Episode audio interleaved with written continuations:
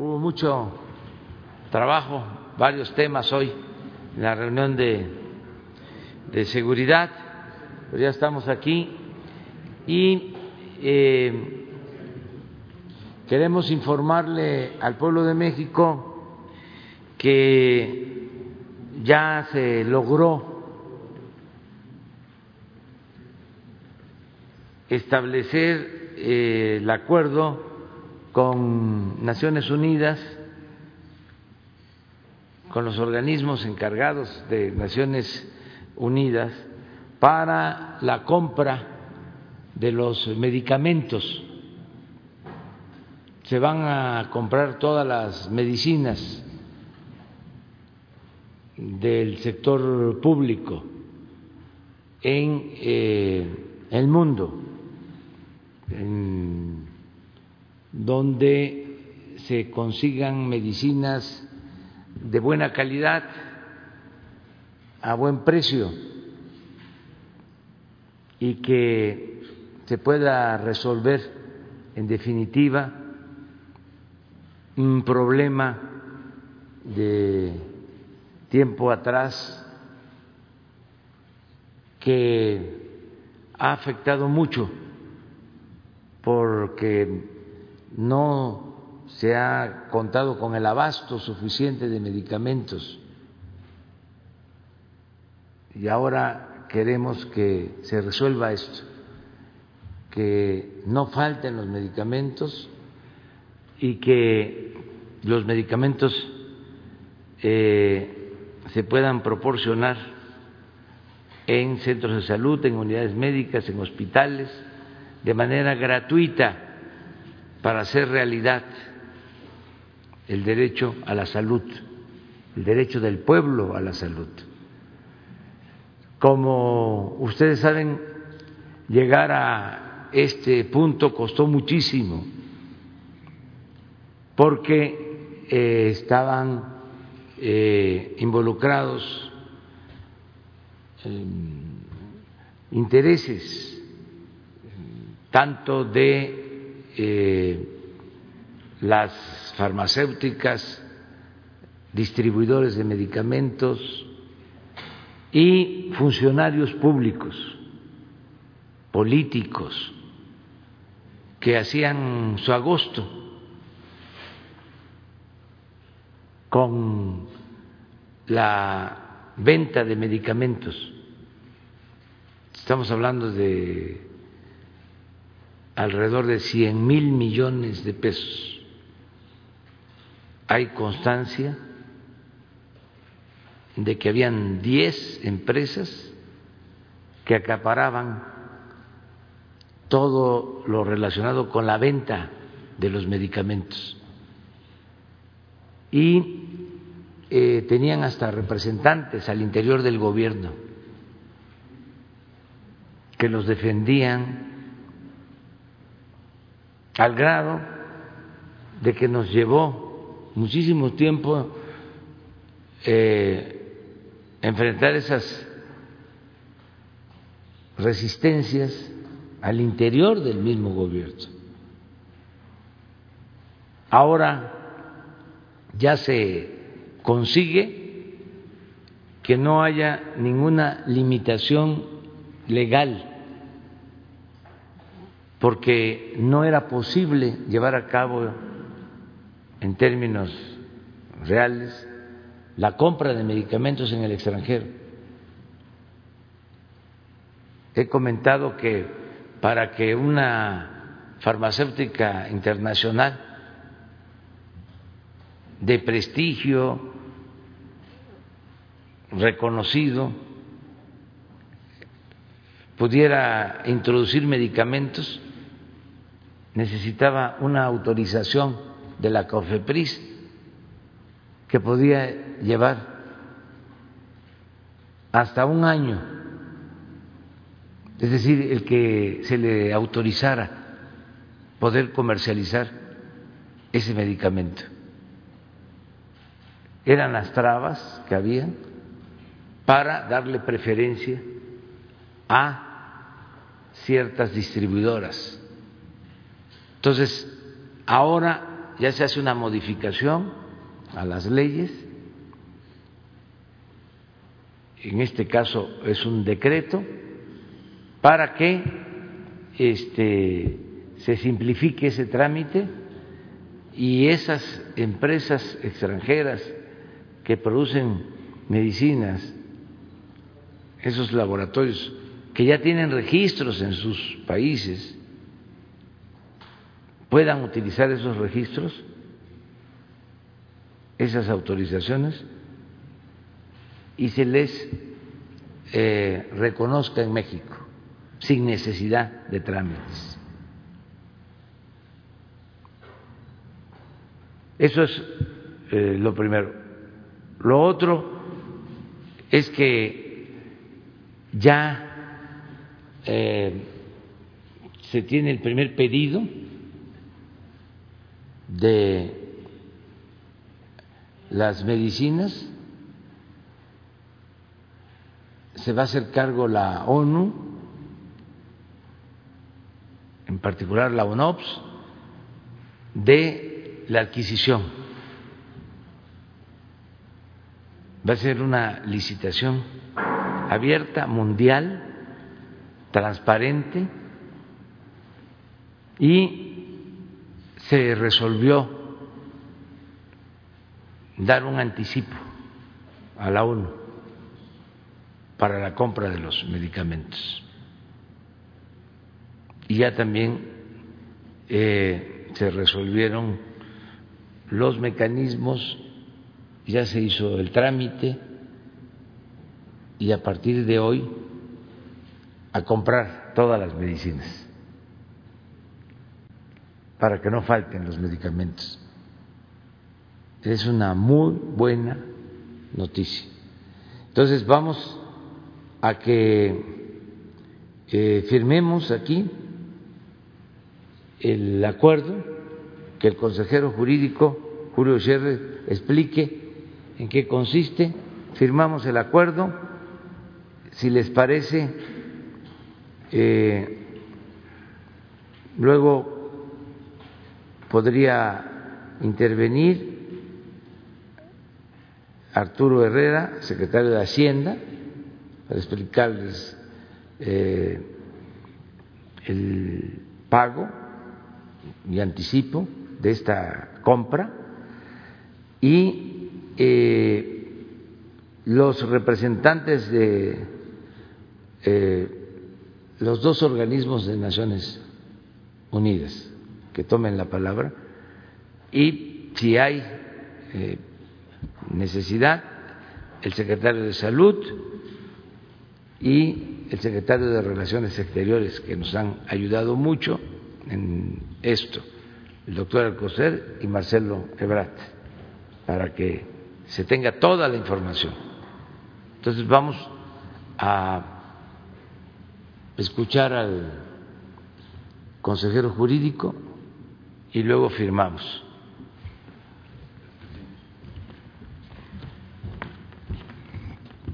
Buenos días. Como ya lo explicó muy bien el presidente, hay un acuerdo entre los países que se llaman acuerdos de equivalencia que permite que haya transferencia de los productos que, que se importan respetando las, las normas entre las farmacéuticas eh, tomando los, las autorizaciones que se dan en, entre las distintas autoridades sanitarias de los países. Se tienen nada más que hacer, digamos, determinadas eh, inspecciones, autorizaciones. Como bien dijo el presidente, en México nos llevábamos mucho tiempo para, para que esto se diera.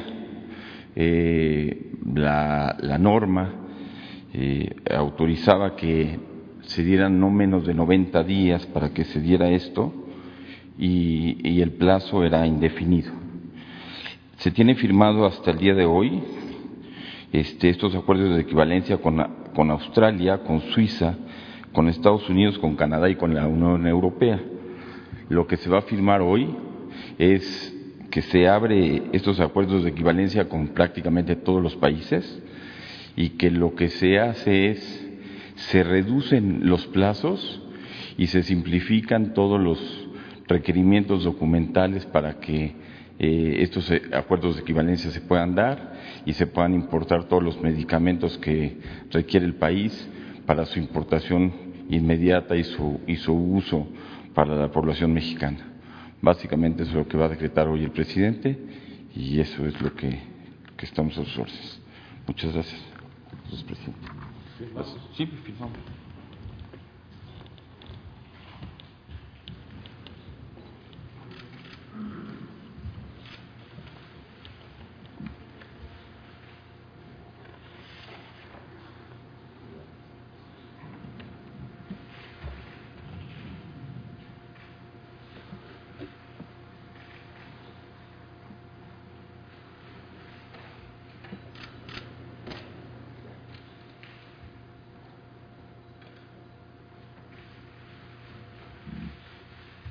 Marcelo y este, el doctor Arturo y los dos representantes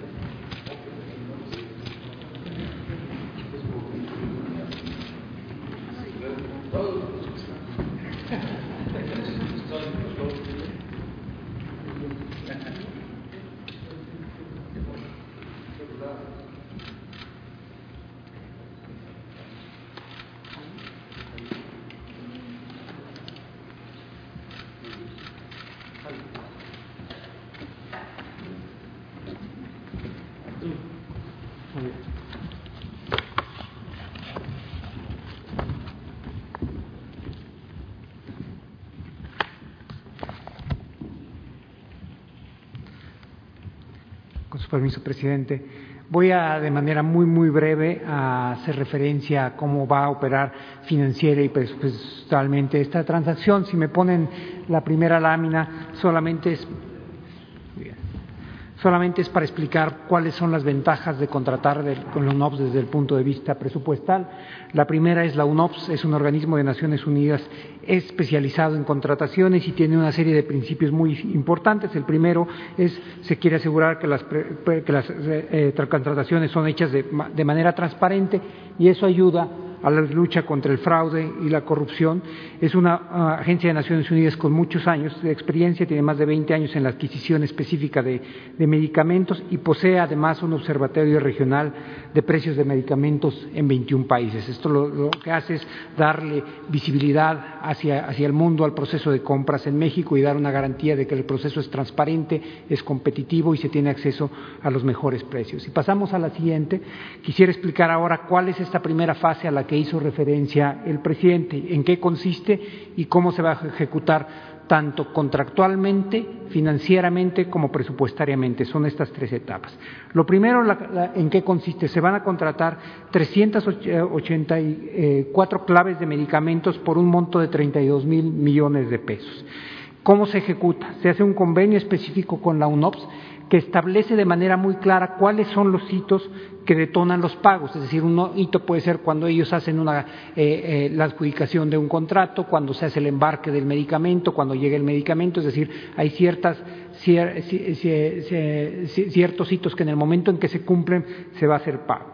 Y después, el instrumento a través del cual se ejecuta financieramente es una carta de, crédito que será el vehículo financiero que respalde el convenio. Queremos queremos explicar exactamente cómo opera este vehículo financiero. Entonces, lo primero es, como yo hacía referencia, se hace un convenio entre el Gobierno de México y la UNOPS, donde se establecen los términos y las condiciones de la transacción. El segundo paso es el Gobierno de México instruye al Banco de Desarrollo, al Banco, a Bancomex en este caso, que emita una carta de crédito que es enviada al banco de la UNOPS, al banco que Naciones Unidas tiene para esas transacciones. El tercer paso es el, banco corresponsal de la UNOPS le notifica a la propia UNOPS que eh, esa carta de crédito eh, existe. es una operación que se realiza muy rápidamente en unos dos o, tres días.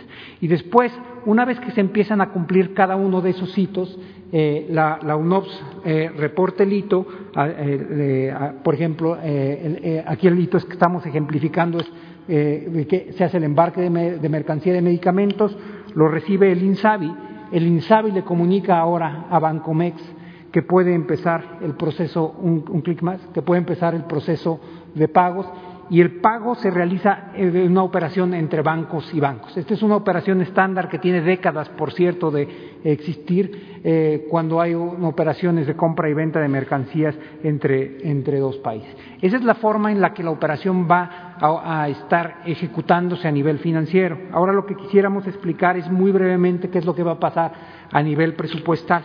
El INSABI, que es la contraparte que está eh, eh, operando con, con, la UNOPS, va en realidad a, acumular el conjunto de demanda de, de medicinas para distintas entidades el INSABI para el sector central, para el gobierno federal y que incluye eh, entes como Sedena y CEMAR y después entes que son eh, eh, entidades bajo control presupuestal como IMSS, ISTE o el propio Pemex.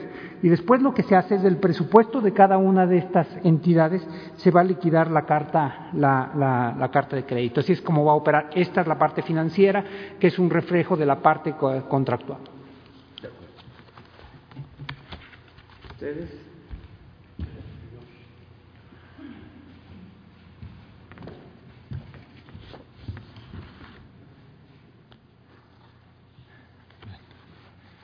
Bueno, eh, buen día, señor presidente, secretarios, autoridades, medios de comunicación y colegas. Eh, para la Oficina de las Naciones Unidas del Servicio para Proyectos UNOPS, es un honor acompañarlos esta mañana y compartir el trabajo que estamos realizando para la compra consolidada de medicamentos y material de curación en beneficio de la población mexicana. UNOPS es un organismo del sistema de las Naciones Unidas y su mandato se enfoca en las adquisiciones, infraestructura pública, la gestión de proyectos y el fomento de capacidades.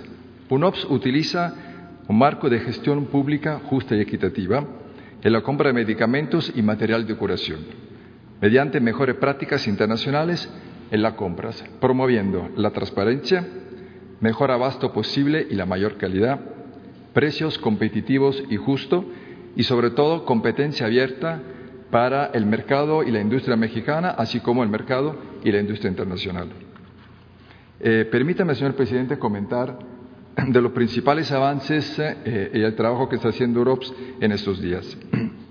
Antes que todo, nos estamos enfocando en las adquisiciones eh, para el abasto más crítico. Eso, lo que comentaba el secretario, se refiere a un número de claves, la 384, que vamos a dividir en tres grandes grupos. La primera parte son medicamentos de patentes. Lo que está realizando UNOPS en estos días es eh, invitar a empresas titulares de patentes para poder realizar una negociación que se va a concluir en el mes de noviembre. Se van a firmar los contratos, órdenes de compras a partir de la primera semana de diciembre y eso garantizaría el abasto a partir de abril. El segundo grande grupo son medicamentos de fuente única y eh, genéricos y material de curación priorizados. Eso también son un número de claves importantes. y la UNOPS va a realizar una licitación abreviada, que sea de corto plazo, para poder tener una adjudicación a partir del mes de diciembre y por ende la producción y el abasto a partir de enero del 2021. Esta grande licitación o este primer paquete de licitación tiene que ver con, eh, va a permitir cubrir casi las principales medicinas para el tratamiento del cáncer y enfermedades infecciosas. Eh, posteriormente, en la próxima semana, esperamos poder lanzar una licitación internacional para el, digamos, la parte más importante de las claves, estamos hablando de más de 2.100 claves, para genéricos y material de curación.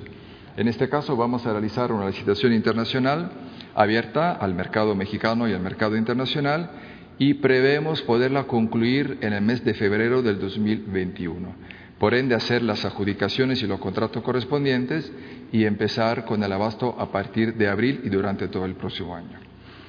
Eh, y después lo que vamos a realizar a partir del próximo año con todas las autoridades es la planificación y la estrategia de la compra multianual 2022-2024.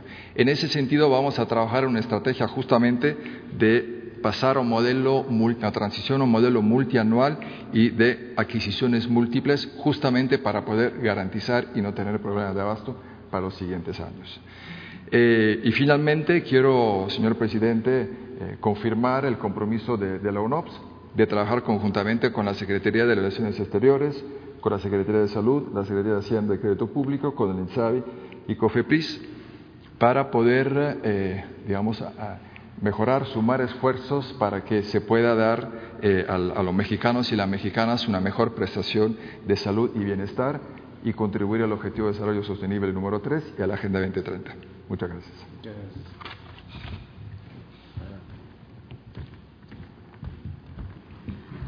Muy buenos días, señor presidente, eh, secretario, canciller, eh, subsecretario, director jurídico, colegas, mi, colega y amigo Giuseppe de la. Eh, la Organización Panamericana de la Salud y la Organización Mundial de la Salud complementamos este esfuerzo para que México pueda adquirir los medicamentos que necesita para su población, las vacunas y los insumos médicos con los más altos estándares de calidad a nivel mundial. Ustedes están viendo ahí lo que son los fondos solidarios de la Organización Panamericana de la Salud, de medicamentos y de vacunas. No nos estamos improvisando. Desde hace 43 años que la OPS consolida la demanda de los países para lograr un mejor acceso a vacunas. Desde hace 20 años hace lo propio con los medicamentos. El Fondo Rotatorio de Vacunas eh, cuenta con 42 países adheridos en la región de las Américas eh, incluido México desde este año. Y el Fondo Estratégico de Medicamentos cuenta con dos, 34 países y 250 productos que están inscritos en la lista de modelos de medicamentos esenciales de la Organización Mundial de la Salud y que incluyen también insumos para el control vectorial, otros medicamentos estratégicos y diagnósticos para programas prioritarios.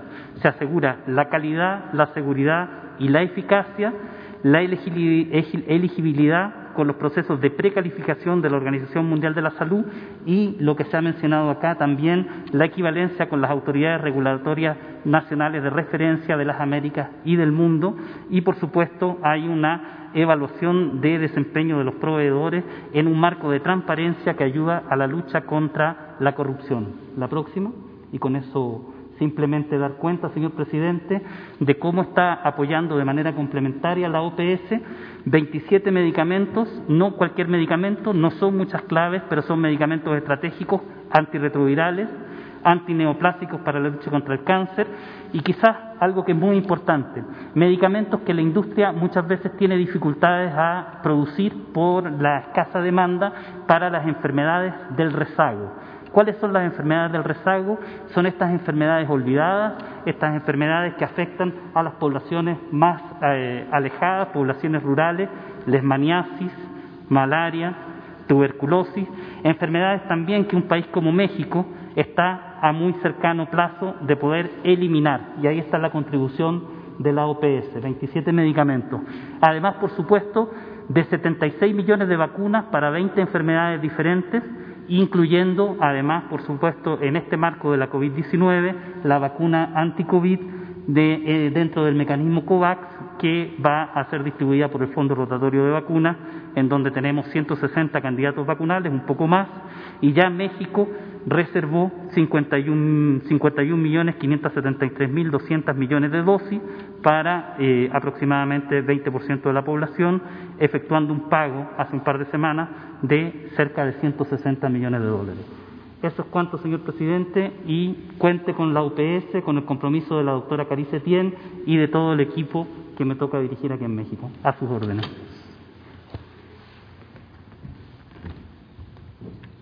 Pues este es el, anuncio.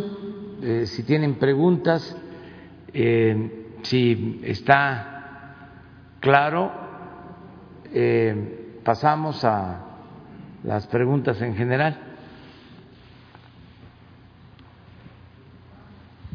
¿Qué tal? Buenos días, Carlos Calzada de Radio Educación. Quisiera preguntarle precisamente estos 32 mil millones y bueno, se van a ser tomados de lo que se aprobó ayer en la Cámara de Diputados del, del asunto de, del Fondo de Salud, estos 33 mil millones que se aprobaron, o de dónde van a salir estos recursos para este primer pago, eh, para esta licitación de medicamentos. Será la primera pregunta.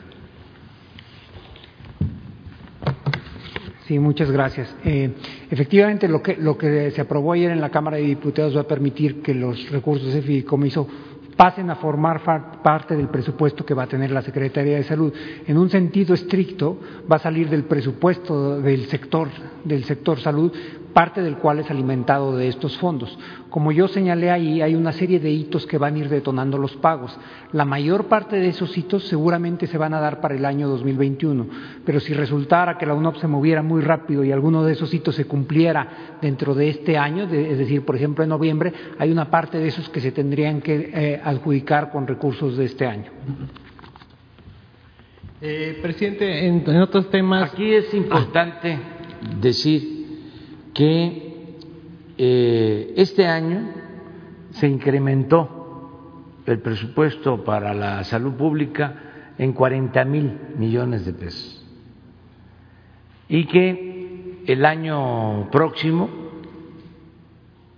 se va también a mantener el presupuesto de este año con eh, incremento para 9% en términos reales y se incluye lo que va a significar el costo de la vacuna, que ya está eh, cubierto, eh, ya es un presupuesto comprometido, en algunos casos ya se entregaron anticipos, decirle pues al pueblo de México que no nos va a faltar presupuesto. ¿Y por qué no nos falta presupuesto? Porque estamos ahorrando, porque no se permite la corrupción y porque no hay lujos en el gobierno y porque hay austeridad republicana. Y por eso aún con esta emergencia sanitaria, tenemos eh, presupuesto para que el pueblo tenga las medicinas el pueblo tenga las vacunas y se proteja al pueblo. Bien, en otro de los temas, el Partido Revolucionario Institucional propuso hace dos días que el gobierno mexicano pagara la defensa del exsecretario de la defensa, perdón, valga la redundancia, la defensa del exsecretario de la Defensa Nacional, el, general Salvador Cienfuegos. Me gustaría conocer su opinión. Ellos eh, eh, argumentan que el gobierno mexicano debería defenderlo en virtud de una hoja de servicios impecable, a decir del Partido Revolucionario Institucional. Gracias. Mire, eh, existe la asistencia consular cuando se trata de mexicanos que son eh, enjuiciados, detenidos en el extranjero, se les eh, apoya, hay asistencia consular, pero no eh, se utilizan recursos para defender mm, a ningún eh, presunto responsable de delitos. No este, se está contemplando esa posibilidad. Yo creo que se está iniciando apenas el juicio y eh, tanto el que acusa como el acusado van a presentar pruebas y eh, si no eh, hay elementos de pruebas, pues eh, tienen que dejar en libertad, en este caso, al general Cienfuegos y él también tendría eh, la posibilidad de denunciar a quienes eh, sin pruebas, sin fundamento, lo acusaron por los daños que le causen a sus familiares, a sus bienes y sobre todo por los daños morales que puedan este, ocasionarse. Entonces, este, hay que esperar nada más lo que se resuelva de estos asuntos, eh, pero no se puede de utilizar dinero del presupuesto para este, pagar la defensa de eh, los detenidos en Estados Unidos.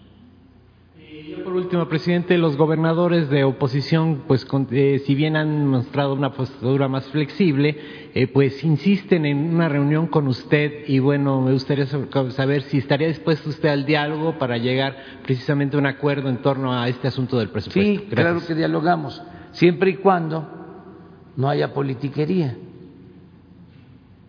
porque imagínense que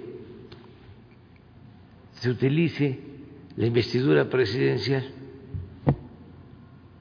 con propósitos partidistas. Tenemos que ser respetuosos de la investidura presidencial. No es un asunto personal, es un asunto que tiene que ver con la institucionalidad de repente eh, plantean de que eh, no se les está dando dinero y que están proponiendo eh, una ruptura con la federación no hablo de que estén planteando separar a las entidades federativas de la República, sino que este, hay una inconformidad. Primero, ya lo dije ayer, no se les debe nada. Y qué bueno que está aquí el secretario de Hacienda nada. Y me gustaría que hoy mismo este, se informe a los estados donde los gobernadores están planteando que no les alcanza el dinero, este, que se dé a conocer cuánto se les ha transferido este año al gobierno de Jalisco, al gobierno de Chihuahua, a cada uno de los gobiernos. ¿Cuánto se les ha entregado? Además. Tengo la cifra global aquí. Ah, de una vez, porque así el pueblo sabe. Este, eh, hacer dos, dos aclaraciones en su total con lo que eh, hay, hay, dos, hay dos mecanismos, el mecanismo del directo de las participaciones federales que viene de lo que se, se recauda, etcétera, y también de los ingresos petroleros, ese ha venido disminuyendo porque la actividad ha, ha, caído, pero se ha venido compensando con recursos del FEIF en total hasta ahora, en total de lo que recibirán las entidades federativas en su conjunto, son 638 mil millones de pesos de participaciones federales. Y esto representa un incremento del 2.9% con respecto al mismo periodo del 2019. Y si me permitiera aclarar un asunto, presidente, mucho se ha venido señalando que, eh, que, la, que, la, Secretaría de Hacienda y el Gobierno federal ha venido disminuyendo las transferencias a las entidades. Nosotros no lo podemos disminuir y hay dos temas. Primero, esto se hace a través de, la Ley de Coordinación Fiscal. La última reforma relevante, aunque ha habido algunas secundarias, fue en el 2007, de tal forma que la estructura, el corazón del pacto fiscal prevaleciente no es producto de esta administración, es producto de una reforma que se realizó hace 13 años. Y en segundo lugar, la reforma es extraordinariamente precisa en cuanto se transfiere. Tengo aquí la ley de coordinación fiscal y como pueden ver en su artículo 2, tiene fórmulas específicas matemáticas consumatorias y con relaciones que determina cuánto va para cada entidad. No hay ningún margen de discrecionalidad entre lo que hace Hacienda. Se sigue específicamente este mecanismo. Pero de todas maneras, eh, sí que es lo que ustedes están ahora este, preguntando. Hoy, este, la Secretaría de Hacienda va a dar a conocer cuánto se le ha entregado a cada estado.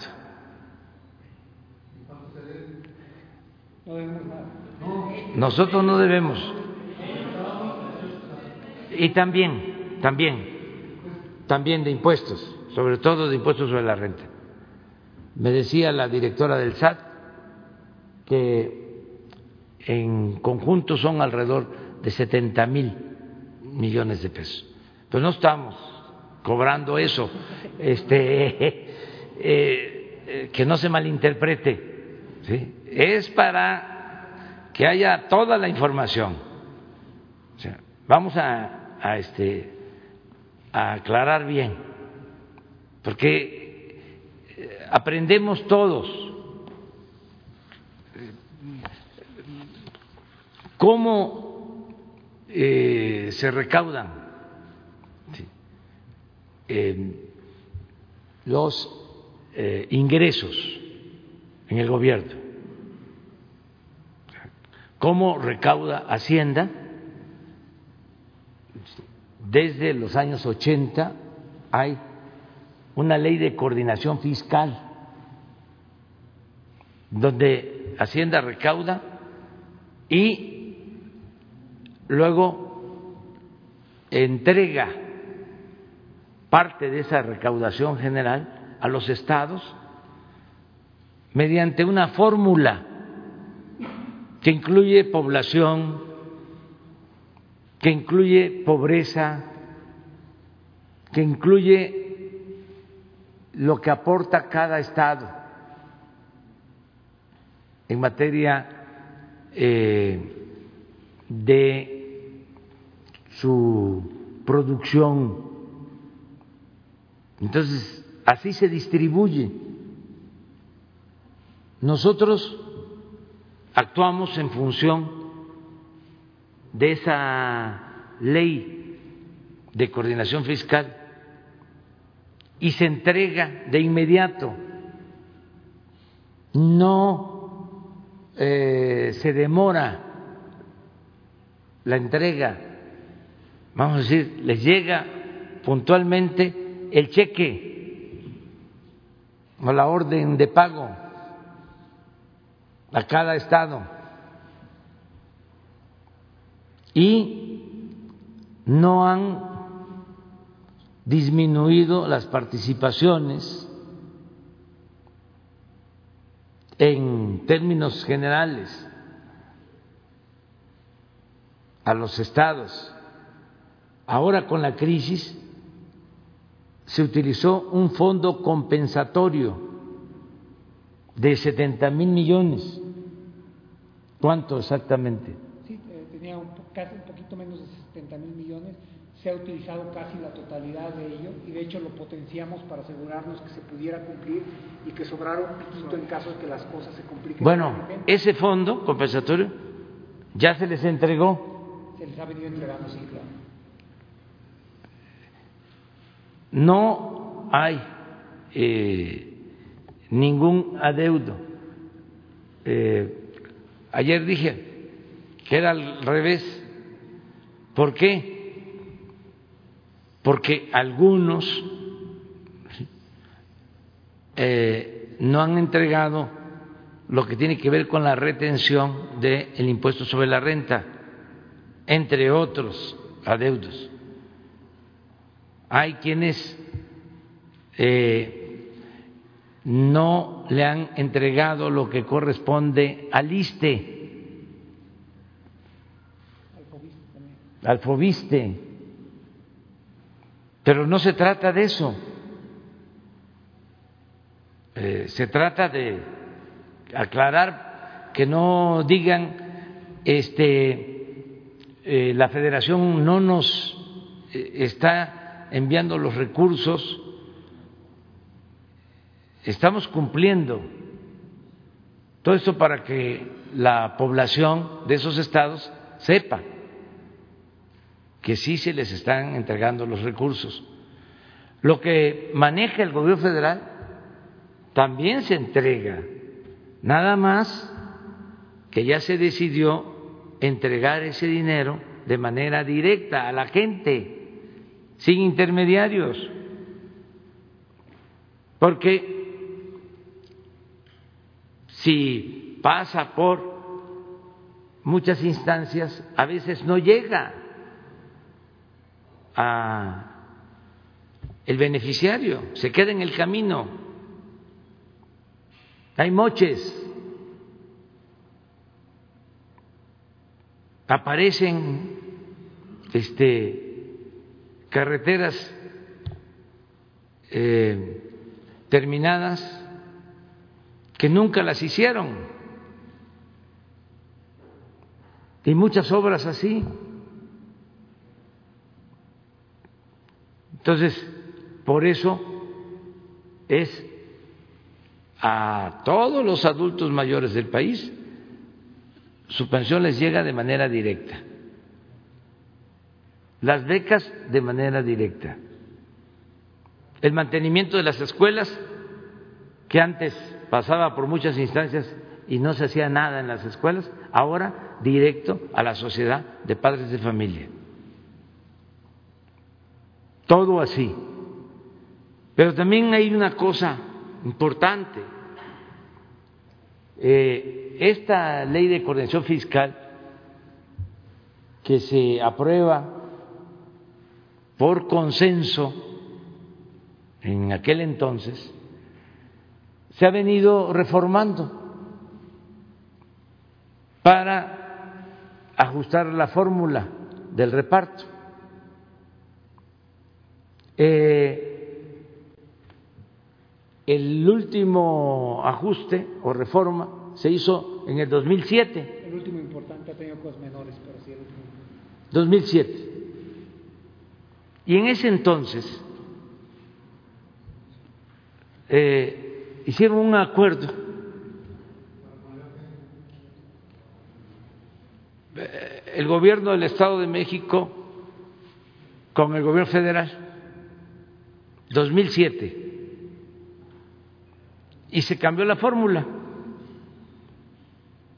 Y se este consideró también como un factor para recibir las partidas federales la población de modo que eh, se beneficia a quienes tienen más población. Ese fue uno de los acuerdos. Bueno, cuando se hizo esa reforma, ya ustedes van a hacer la investigación,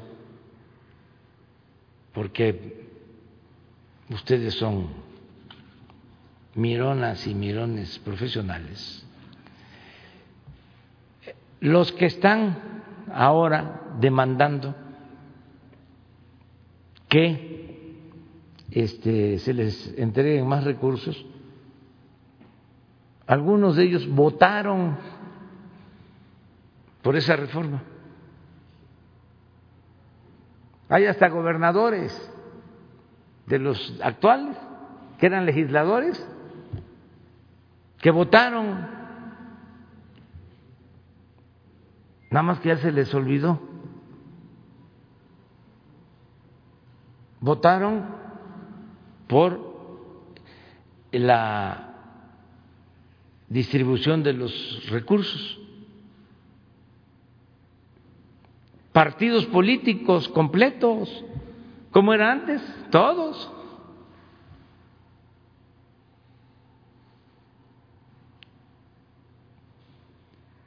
Entonces, no se vale que quieran engañar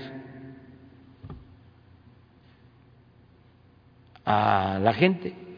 Si eh, se requiere una nueva reforma, pues tendría que buscarse un consenso, porque si el gobernador de Nuevo León dice, yo este, tengo derecho a recibir más, pues va a haber que quitarle a...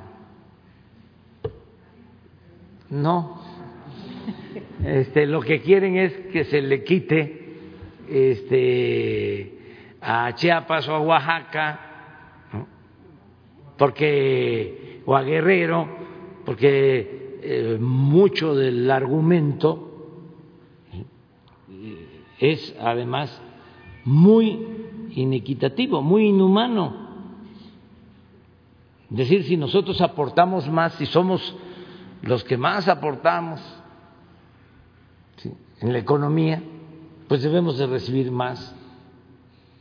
Y hay otro argumento, es darle más al que más lo necesita, darle más a los pobres. ¿O queremos un país inequitativo?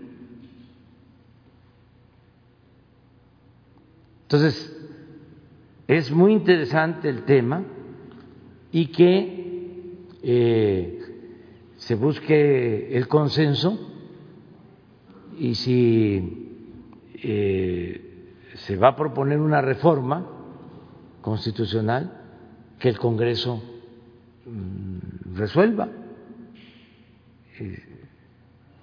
Desde luego, también si se va a proponer en la reforma quitarle recursos al gobierno federal, pues no lo vamos a permitir, pues cómo, si ahora como nunca la gente está recibiendo apoyos del gobierno federal, de manera directa cuando se habían entregado 11 millones de becas para estudiantes de familias pobres. Cuando se había entregado pensión a todos los adultos mayores. Cuando se había apoyado con casi un millón de pensiones a niñas y a niños con discapacidad. ¿Saben ustedes que un partido eh, conservador votó en la Cámara de Diputados en contra de que se convirtieran en derechos la pensión a los adultos mayores? Votó en contra de la pensión a los adultos mayores. Entonces, ¿cómo les vamos a dejar los recursos a ellos? Pues van a seguir, como siempre, apoyando a los de arriba, apoyando a las grandes corporaciones, si el presupuesto es público, el presupuesto es de todos.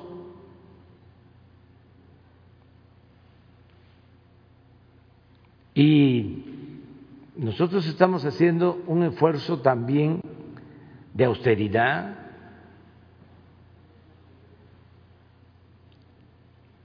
de no permitir la corrupción, y por eso tenemos estos fondos y todos van para la gente. Entonces es muy interesante este tema, este, que se siga eh, debatiendo. Y desde luego que los gobernadores tienen todo el derecho de manifestarse, pero es muy importante esto. Ayer eh,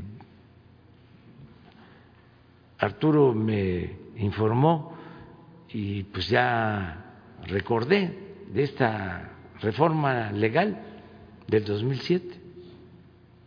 Fue un acuerdo arriba en la cúpula. Y como era antes, pues se acordaba arriba y vámonos a votar todos. Pero el, extremo es que los que votaron entonces, que eran legisladores, ahora son gobernadores. Hay algunos casos. Y los partidos, todos. Entonces, este, que todo eso se informe, que nos digan por qué votaron esa fórmula y ahora ya no les parece. ¿Por qué cambiaron? Bueno, mi interpretación es de que están usando esto como bandera este, política electoral. Como vienen las elecciones, para que la gente eh, esté inconforme con nosotros este, y ellos saquen votos, sus partidos. Pero se me hace la verdad muy eh, ramplón.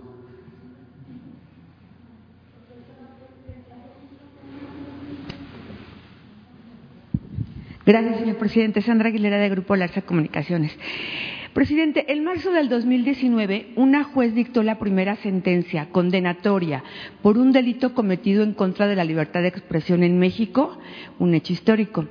El sentenciado Carlos Mimensa es un empresario de Quintana Roo que se hizo multimillonario al amparo del poder de gobernadores priistas como el exgobernador Roberto Borges. Sin embargo, el millonario sentenciado contrató un despacho de aquí de la Ciudad de México eh, cuyos miembros se jactan de tener muchos amigos en nuestro máximo tribunal y sin mayores elementos jurídicos a todas luces improcedente, promovieron un recurso para tratar de impedir la ejecución de la sentencia condenatoria, por lo cual debemos de estar atentos a que se resuelva en la Suprema Corte.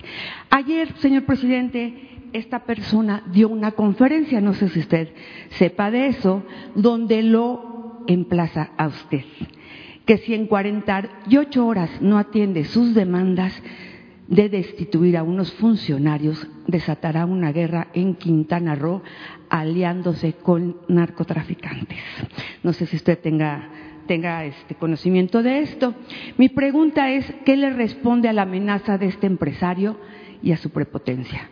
¿Piensa usted que la lucha de la anticorrupción debe de ser general? Y si su gobierno está dispuesto a cuidar todos estos actos sin importar el nivel de gobierno. Gracias, presidente.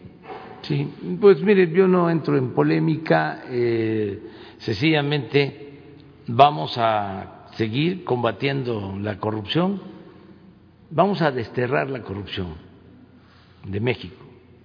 Ese es el, el ideal, la utopía, el bello ideal, lo que nos hace caminar.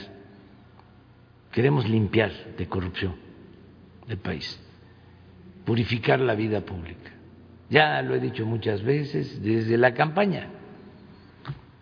Eh, y no se le daba la importancia que tiene. Hablaba yo eh, de que el principal problema de México es la corrupción y que había que eh, llevar a cabo la transformación para eh, erradicar, eliminar la corrupción. Y siempre se hablaba de que el problema era la falta de educación, el problema de México la inseguridad, el problema de México la falta de oportunidades de trabajo. Sí, todo eso. Pero eh, lo que originaba la falta de trabajo, la violencia, eh, la falta de acceso a la educación, a la salud, era la corrupción imperante. Es una peste, es lo peor que hay. Y esto no se tomaba en cuenta, ni en la academia. Busquen ustedes este, en la edición de libros, en lo editorial. ¿Cuántos libros hay durante el periodo neoliberal? ¿Cuántos se hicieron hablando del tema de la corrupción? Hagan esa investigación. No existía la palabra, el término, el concepto en el discurso, siendo algo tan grave. Yo llegué a decir que era eh, una decadencia, que era más que una crisis lo que se padecía en México. Y es lo que estamos viendo. Fue un proceso de degradación progresivo, no solo económico, fue político, social, de pérdida de valores. Por eso, toda esta descomposición actual y cómo se enfrenta una decadencia. Pues con una transformación, no hay más. Este, fortaleciendo los valores que afortunadamente se conservaron en nuestro pueblo. Hay todavía una gran reserva de valores culturales, morales, espirituales nuestro pueblo. Bueno, por sostener esto, por plantear la necesidad de la moralización del país, me llamaron Mesías, el Mesías tropical. Me acuerdo del artículo de Krause, publicado en el New York Times. Imagínense a qué niveles. Pero ¿cómo estamos? ¿Cómo dejaron al país? Era triunfar a toda costa sin escrúpulos morales de ninguna índole. El que no tranza no avanza. La moral es un árbol que da moras y que sirve para pura. Eso era lo que querían. Cuando se llega a decir que la corrupción era parte de la cultura del pueblo de México, imagínense. Pero no lo dijo este un articulista de Reforma o del Universal o un ciudadano, un académico. Lo dijo en ese entonces el presidente de México. ¿Cómo estábamos? Entonces, tiene que haber cambios.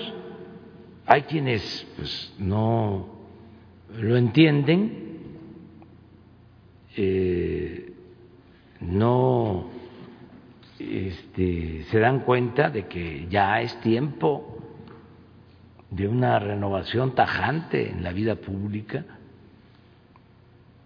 que todos tenemos que participar en esto. Y ya comenzó la transformación. Y no se va a detener ni con frena uno, ni con frena dos, ni con todos los medios de comunicación en contra.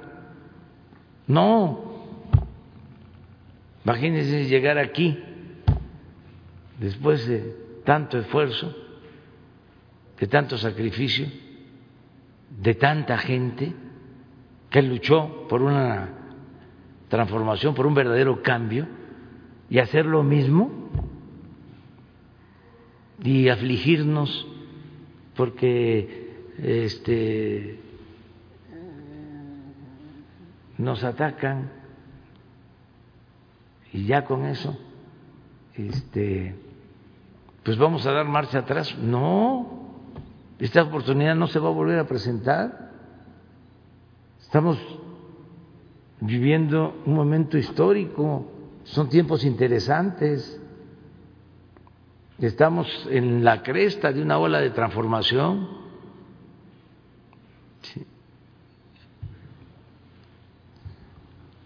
Entonces, vamos hacia adelante.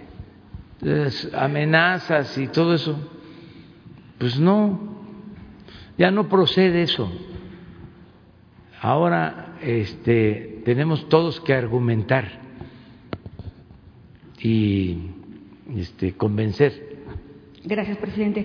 En otro sentido, quería preguntar el estatus de los medicamentos oncológicos. Ya sabemos que ya se tienen tratos en, bueno, en todo el mundo con estos laboratorios, sin embargo, sabíamos también que había escasez mundial. Quisiera ver si nos pudieran decir un poco acerca de cómo va eh, estos medicamentos. Gracias. El doctor.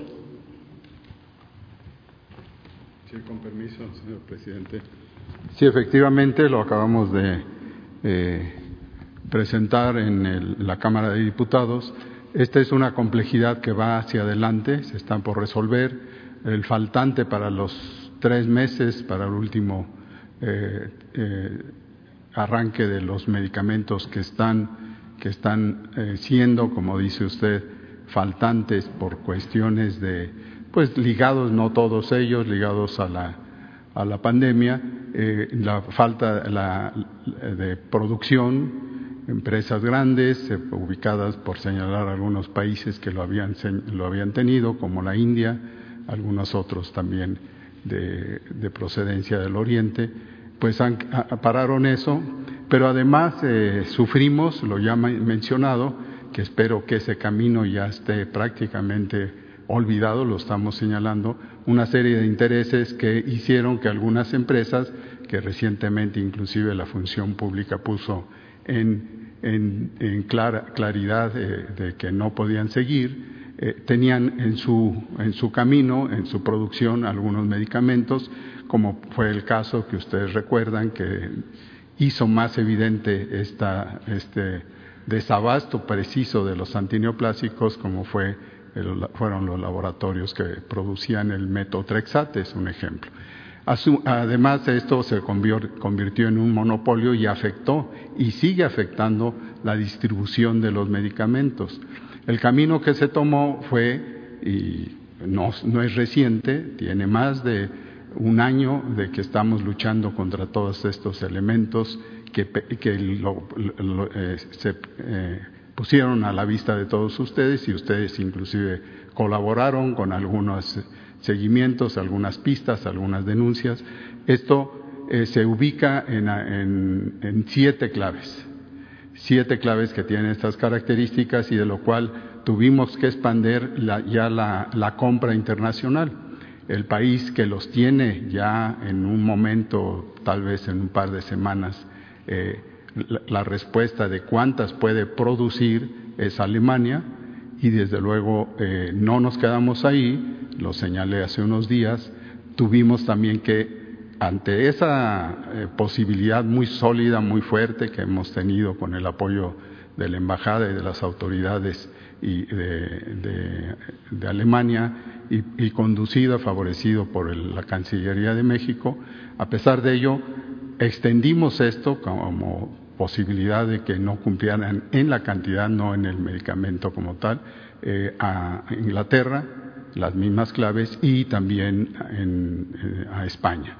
En Inglaterra también tenemos ya un ofrecimiento que en lo que están ellos haciendo el, costo es lo de menos. Ustedes saben que no manejamos costos, sino es una inversión para la salud, para el compromiso de los faltantes, no solo los antineoplásicos, porque hay algunas claves como las que se usan en la sedación, por ejemplo, que hoy en día con el uso del, medicamentos en atención eh, urgente cuando se, eh, el padecimiento requiere de apoyo ventilatorio, necesita una sedación especial y eso también tiene esta en ese, en ese, en ese mismo procedimiento, lo estamos resolviendo eh, prácticamente en unas semanas en relación a la sedación y en cuanto a los medicamentos estos, pues tenemos ya las, las, eh, la posibilidad de que con tres países, el otro es España, podemos resolver eso en cuestión de semanas. Eso es lo que le puedo informar.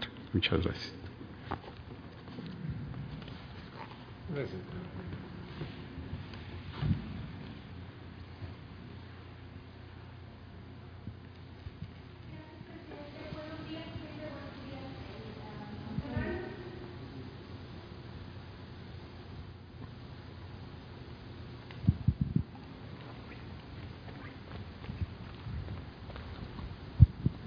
Gracias, presidente. Buenos días, buenos días a los funcionarios. Shaila Rosagel, corresponsal de Grupo Gili, El Imparcial de Sonora, La Crónica de Mexicali y Frontera de Tijuana.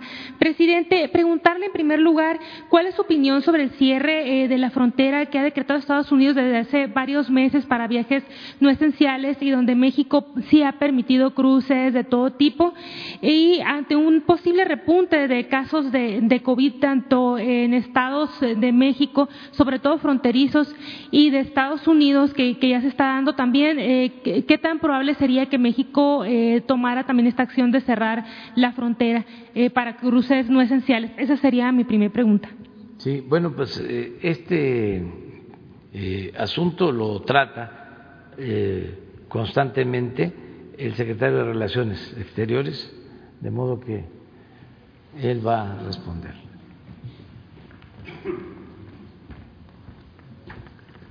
Con su permiso, señor presidente, buenos días. Brevemente decir que hay un sistema de consulta semanal con DHS, CBP, y lo que revisamos es la información que da a conocer la Secretaría de Salud de México.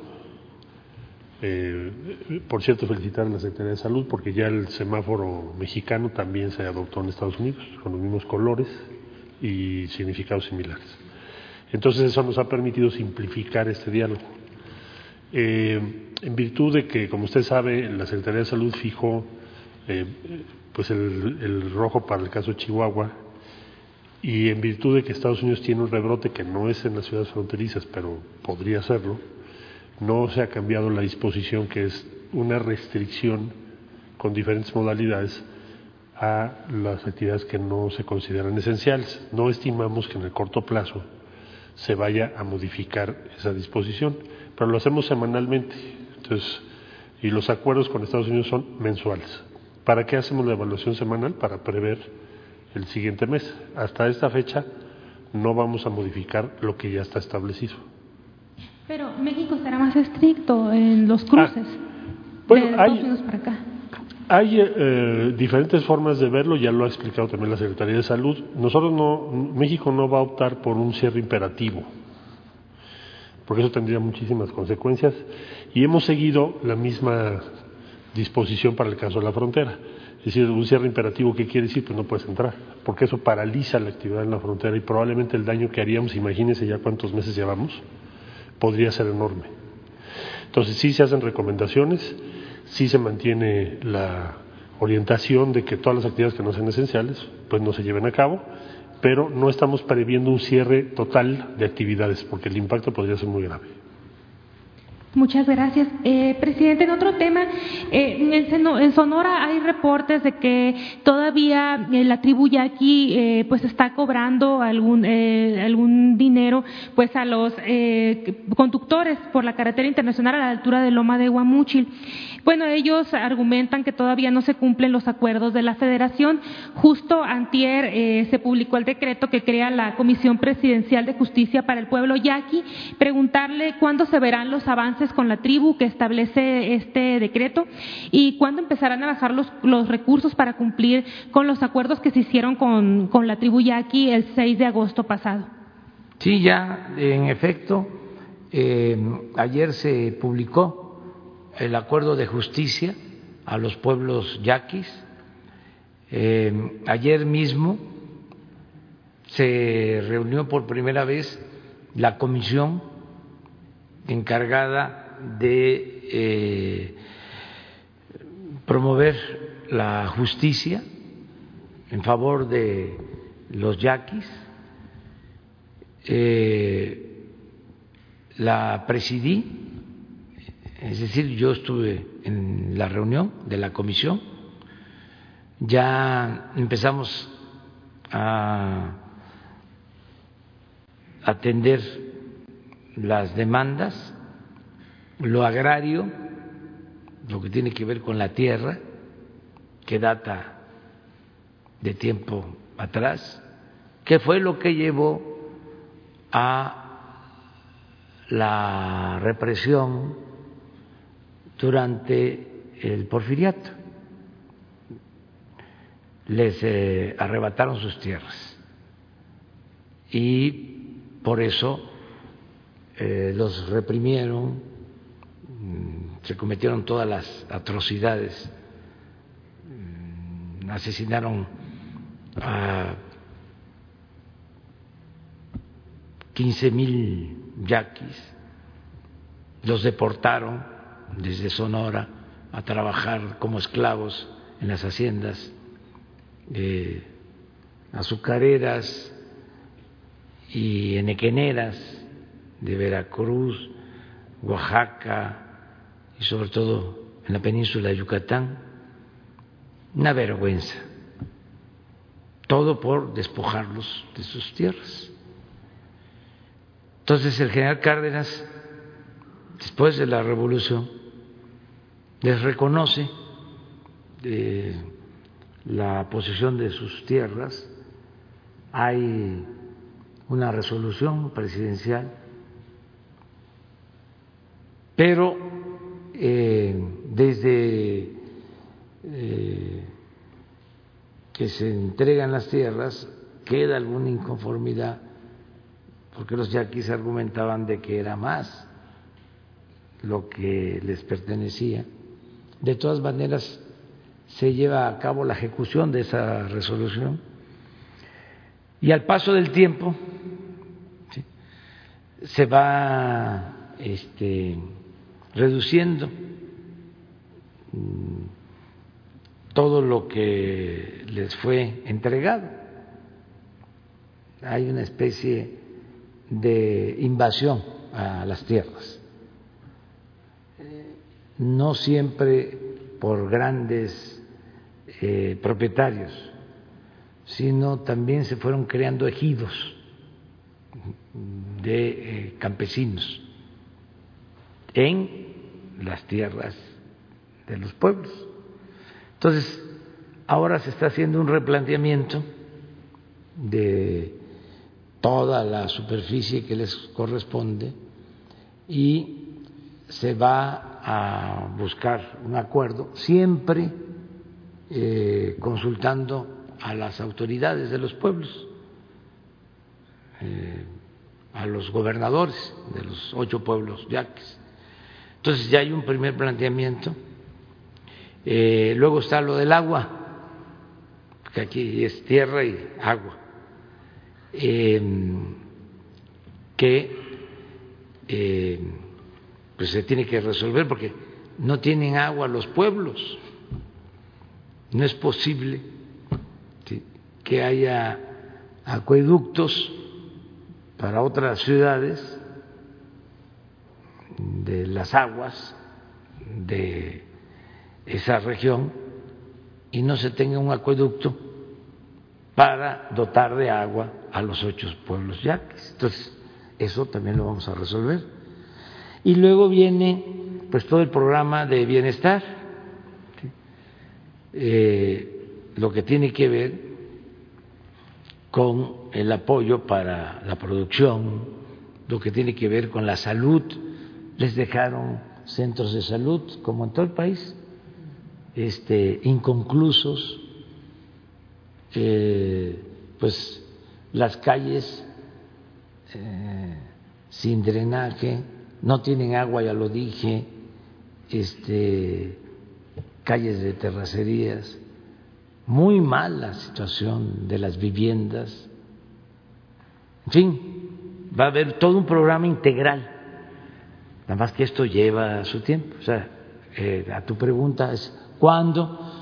Pues este, ya empezamos, como nunca se había hecho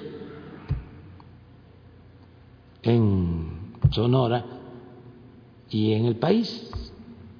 Y yo quisiera que en todas las regiones de México a los pueblos originarios se les eh, diera el mismo trato. Ya estamos cumpliendo, dándoles eh, atención especial en todos los programas de bienestar. Eh, son los que están recibiendo más apoyo, los pueblos originarios, y en este caso los pueblos yaquis, pero ahí hay guarijíos, están los mayos, todas las eh, etnias van a seguir siendo atendidas, se les va a apoyar.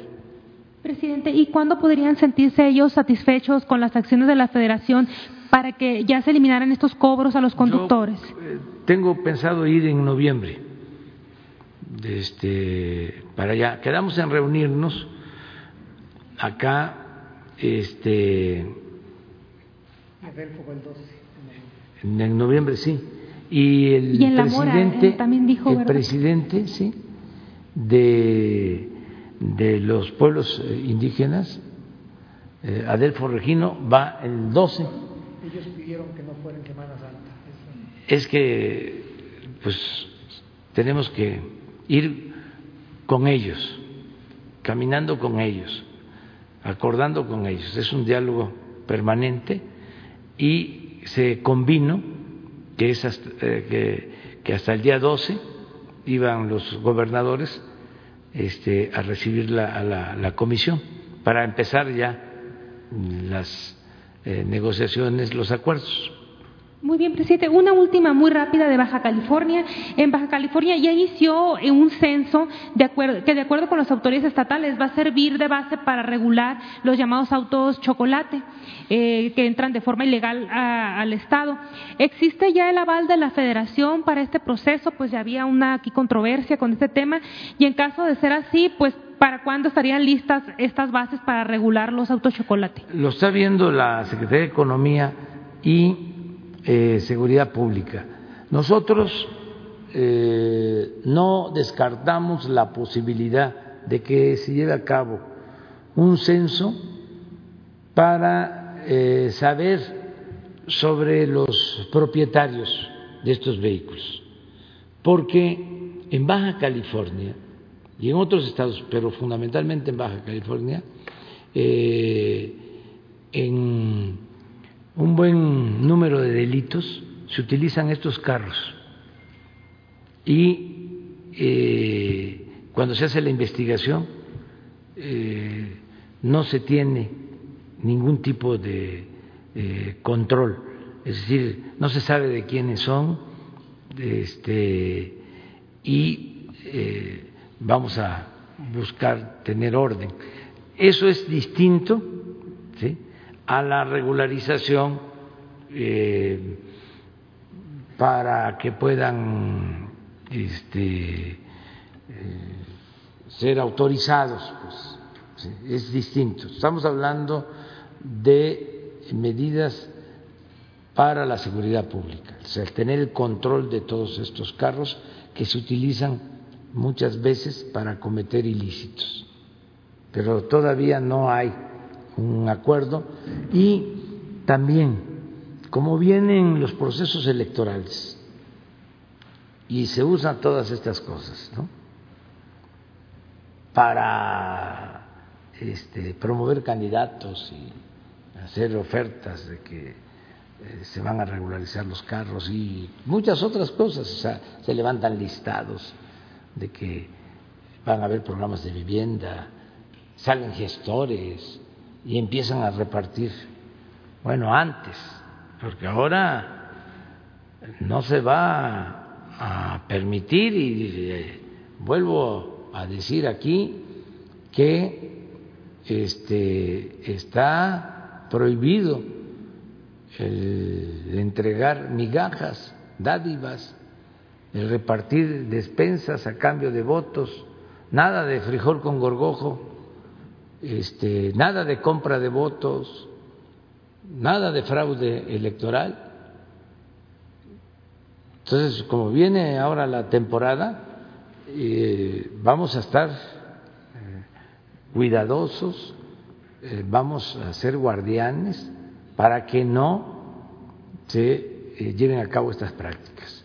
Entonces, por eso también muchas cosas las vamos a, a este, pues analizar mejor para que no se utilicen con propósitos electorales.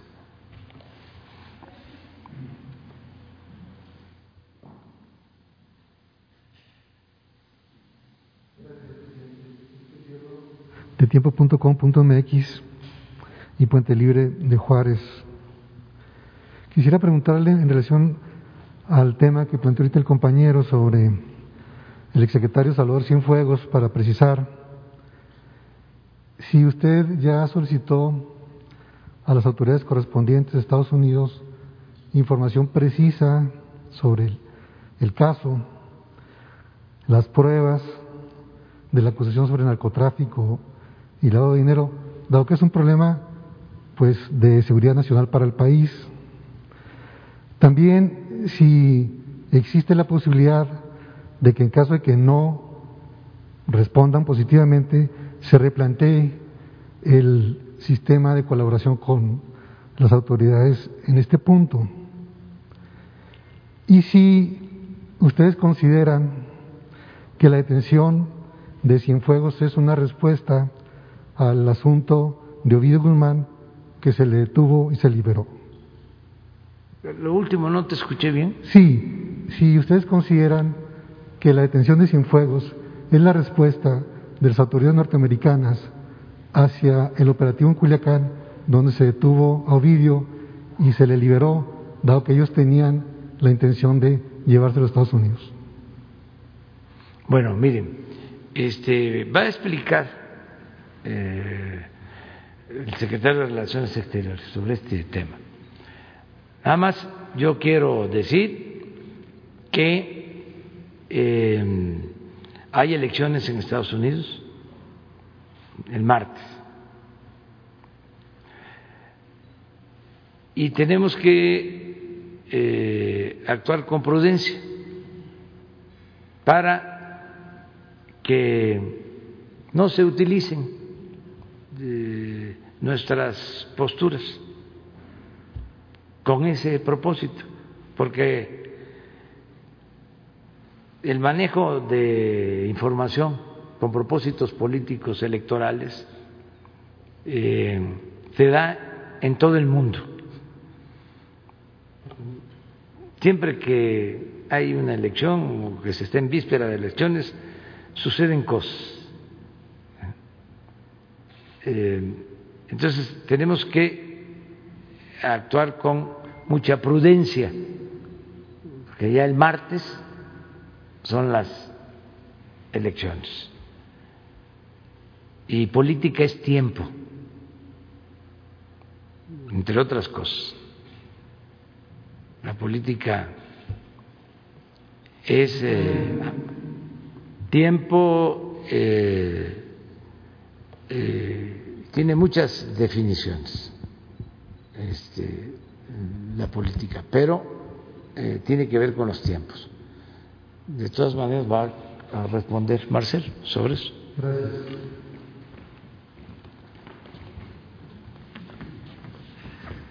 Su permiso, señor presidente. Bueno, muy breve, decir qué hemos hecho. Después de las, del proceso electoral en Estados Unidos habrá más detalles y otros eh, seguimientos a este tema. Pero ¿qué hemos hecho estos días y en dónde estamos? Bueno, primero asistencia consular al general Cienfuegos por parte de las autoridades mexicanas, de nuestro cónsul, nuestra, nuestra cónsul general, desde el primer momento, porque tenemos que garantizar que tenga un debido proceso y su defensa, y que no se cometan atropellos y abusos. Eh, segundo, le hemos hecho saber a Estados Unidos nuestro profundo descontento con que no se haya compartido esa información con nuestro país. Y tercero, se valorarán una serie de acciones subsecuentes en función de, las, eh, de los elementos que se vayan presentando a lo largo del juicio. Transcurrida la elección en Estados Unidos, pues ya podremos darles otros datos adicionales.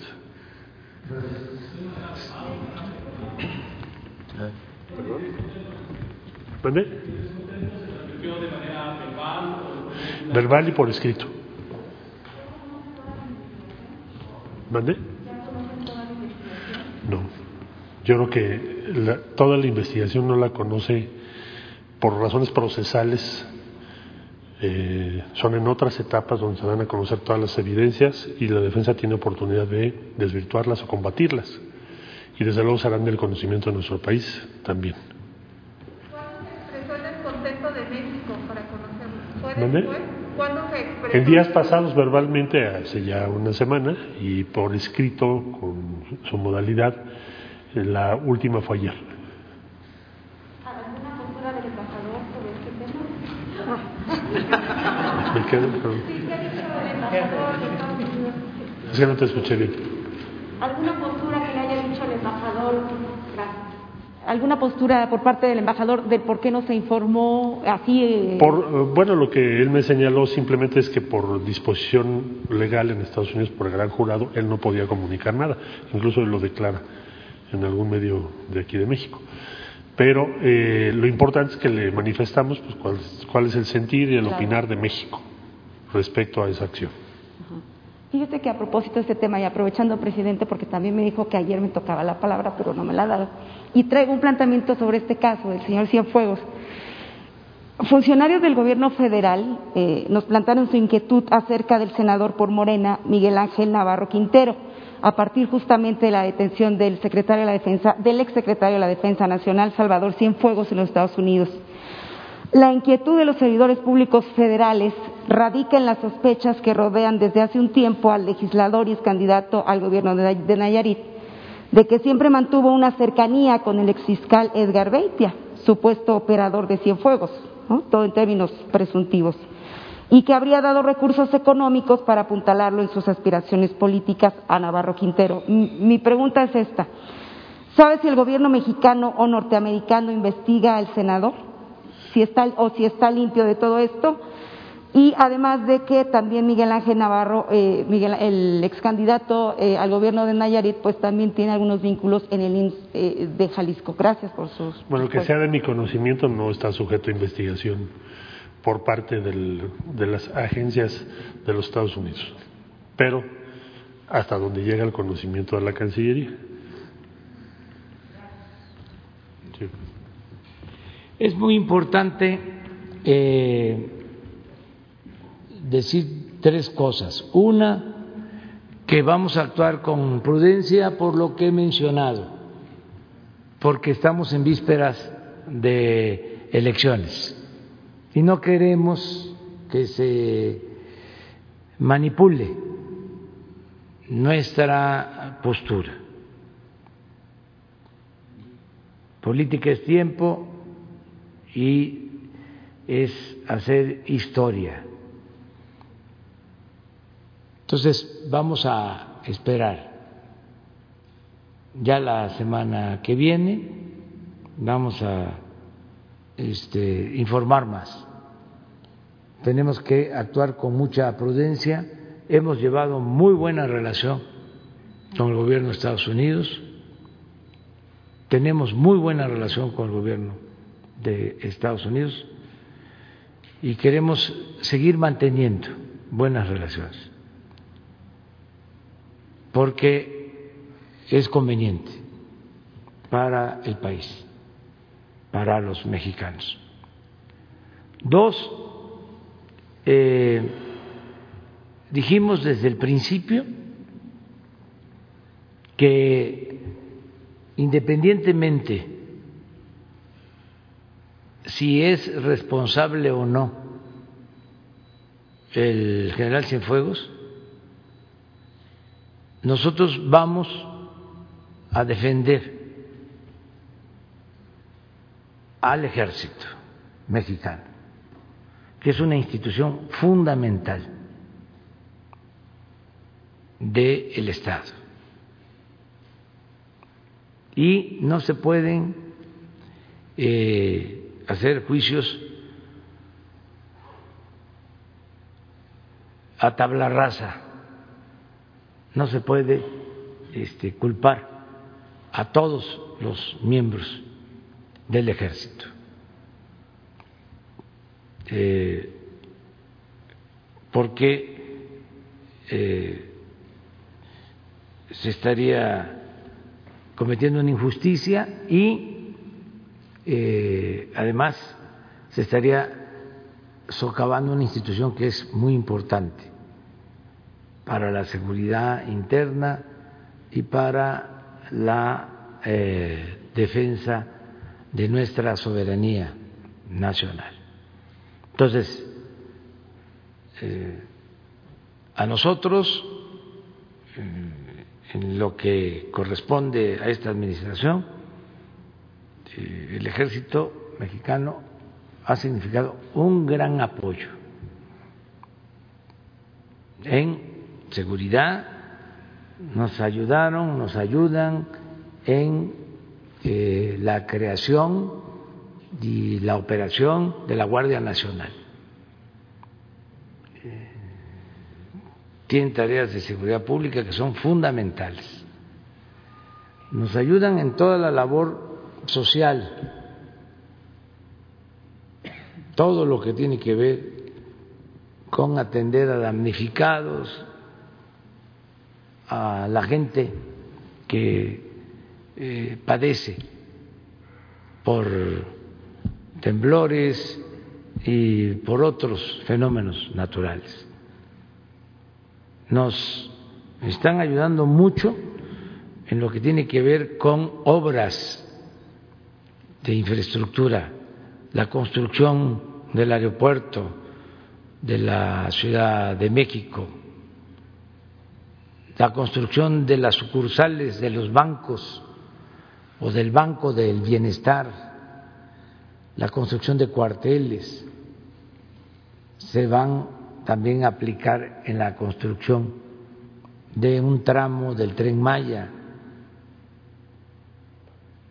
Y hay lealtad al pueblo de México de parte de las Fuerzas Armadas. Y eh, el soldado es pueblo uniformado Entonces, eso es lo segundo. Que aún en el caso de que resultara culpable el general Cienfuegos, es un hecho aislado. Y tenemos que este, cuidar la institución. Eso es importante.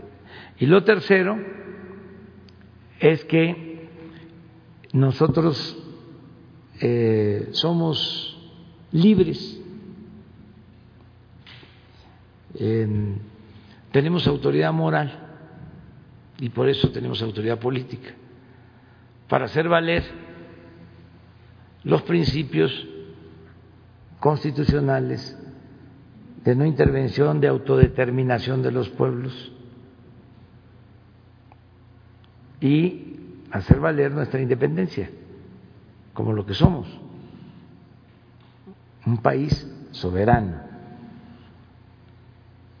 Eh, nosotros no hemos permitido ningún acuerdo como lo hicieron los gobiernos anteriores, acuerdos secretos para que agentes de gobiernos extranjeros y en particular agentes de Estados Unidos participaran en asuntos que solo corresponde atender a los mexicanos. Entonces, eh, hasta el mismo presidente Trump,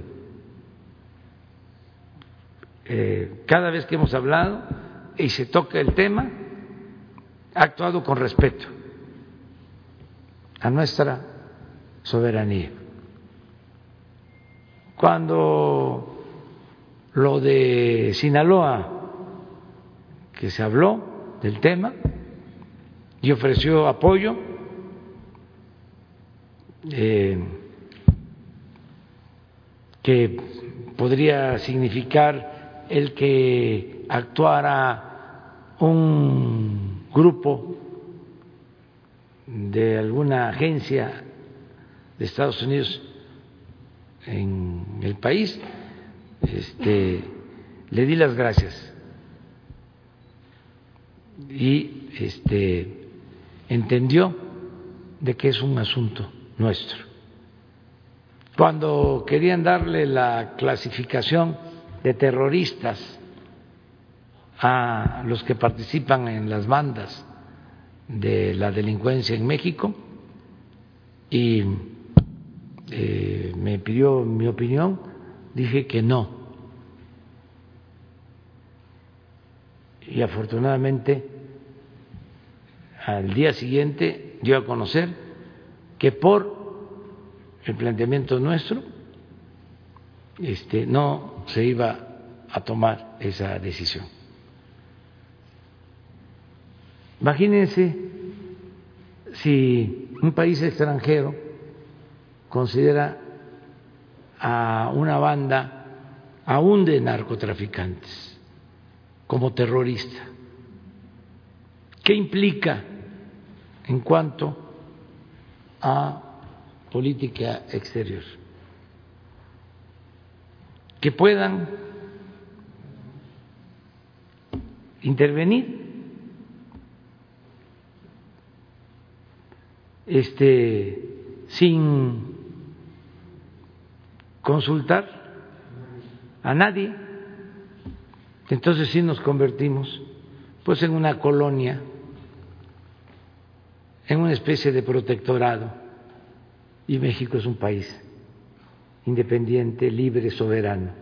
No es colonia de ningún país extranjero.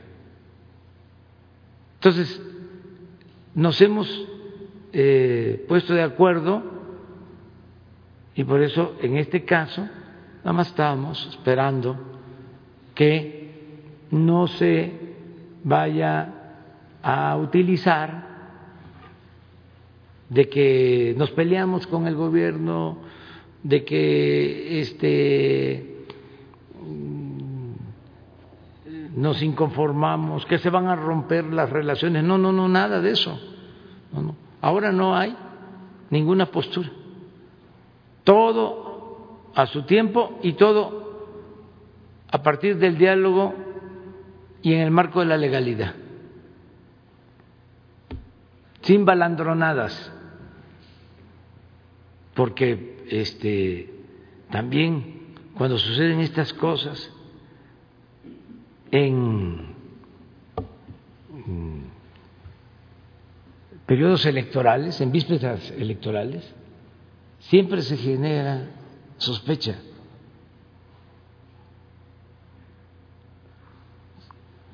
Este, siempre eh, hay ¿no? dudas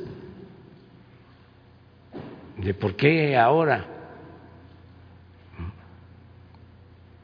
Además, eh, si se conoce cómo funciona el sistema judicial en Estados Unidos, hay este, ciertos niveles de autonomía relativa en jueces lo que ya se está llevando a cabo en el país.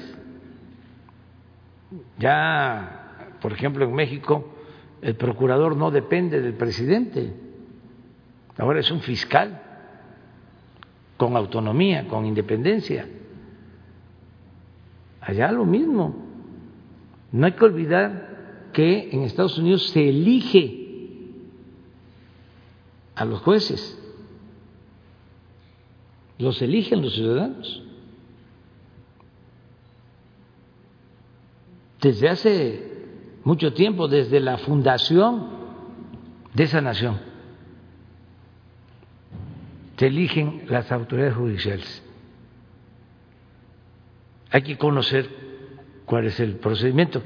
Entonces, no es de que ellos estén obligados a informarle a otra instancia del mismo gobierno. Hay eh, autonomía y lo que dijo el embajador de Estados Unidos en México es cierto. Ellos eh, no pueden eh, declarar si tienen una información de carácter judicial porque son sometidos a procesos, a procesos. Entonces, entender todo esto, pero bueno, ya eh, la semana próxima que ya se sepa el resultado de la elección, ya vamos a poder este, hablar. ¿Mande?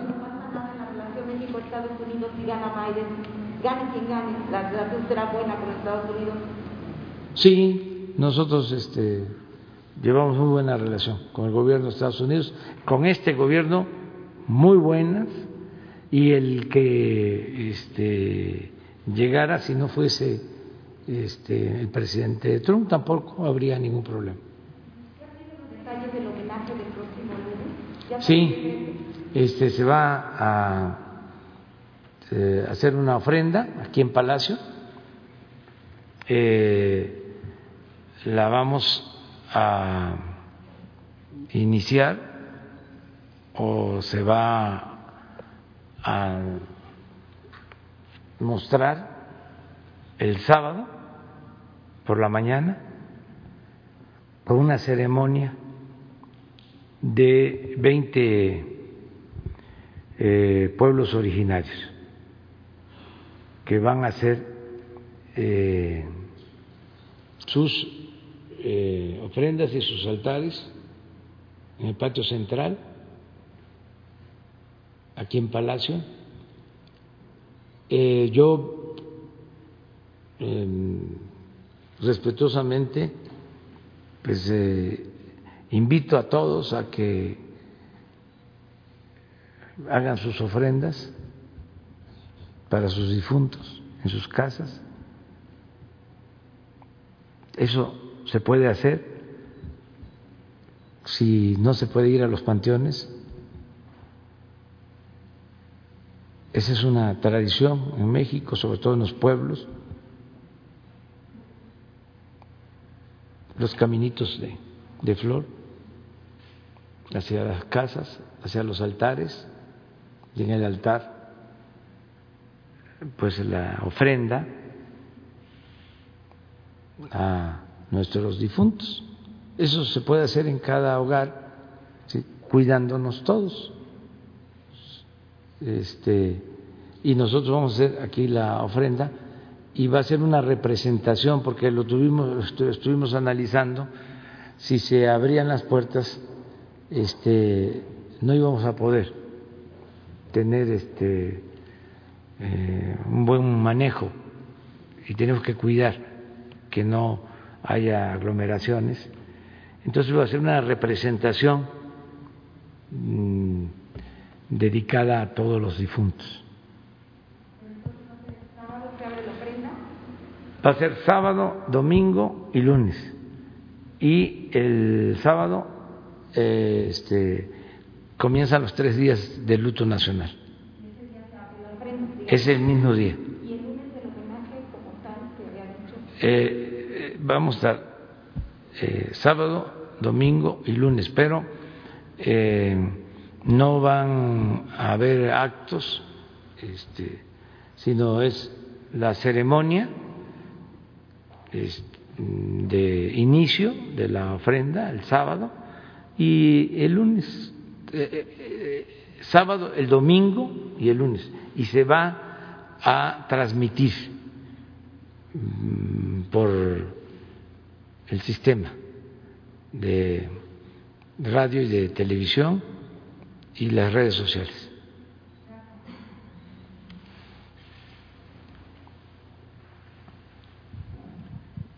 Buenos días, señor presidente, y buenos días a la audiencia. Mi nombre es Diego Cedillo, de Diario Cantón, Grupo Basta.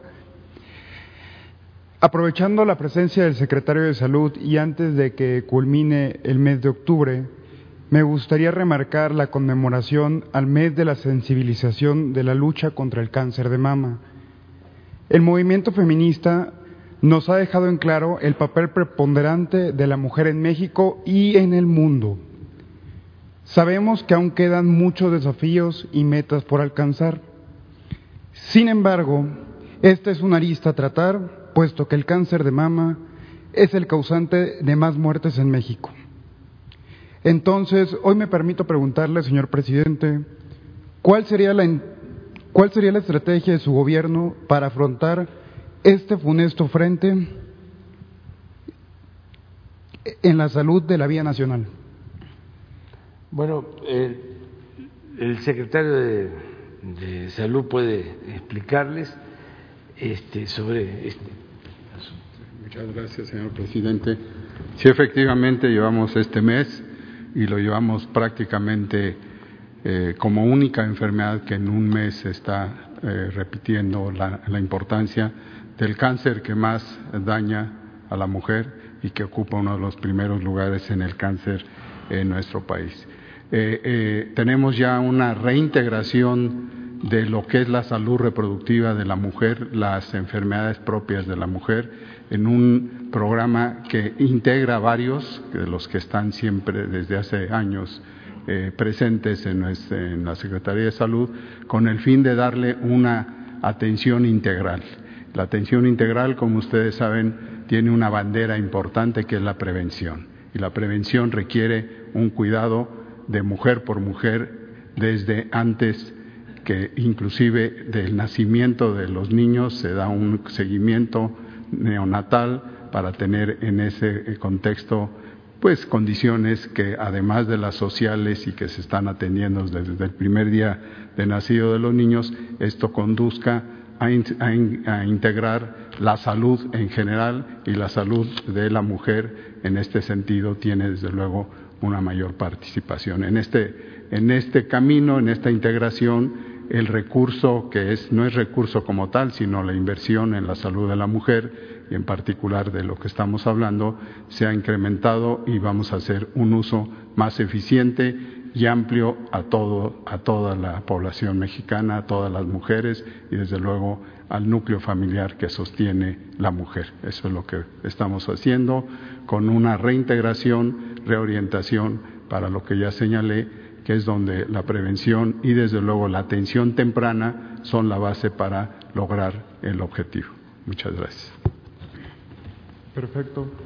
Y a su vez, aprovechando también la presencia del secretario de Hacienda y con su permiso, señor presidente, cito una obra escrita titulada ¿Por qué fracasan los países? de James Robinson y del economista Daron.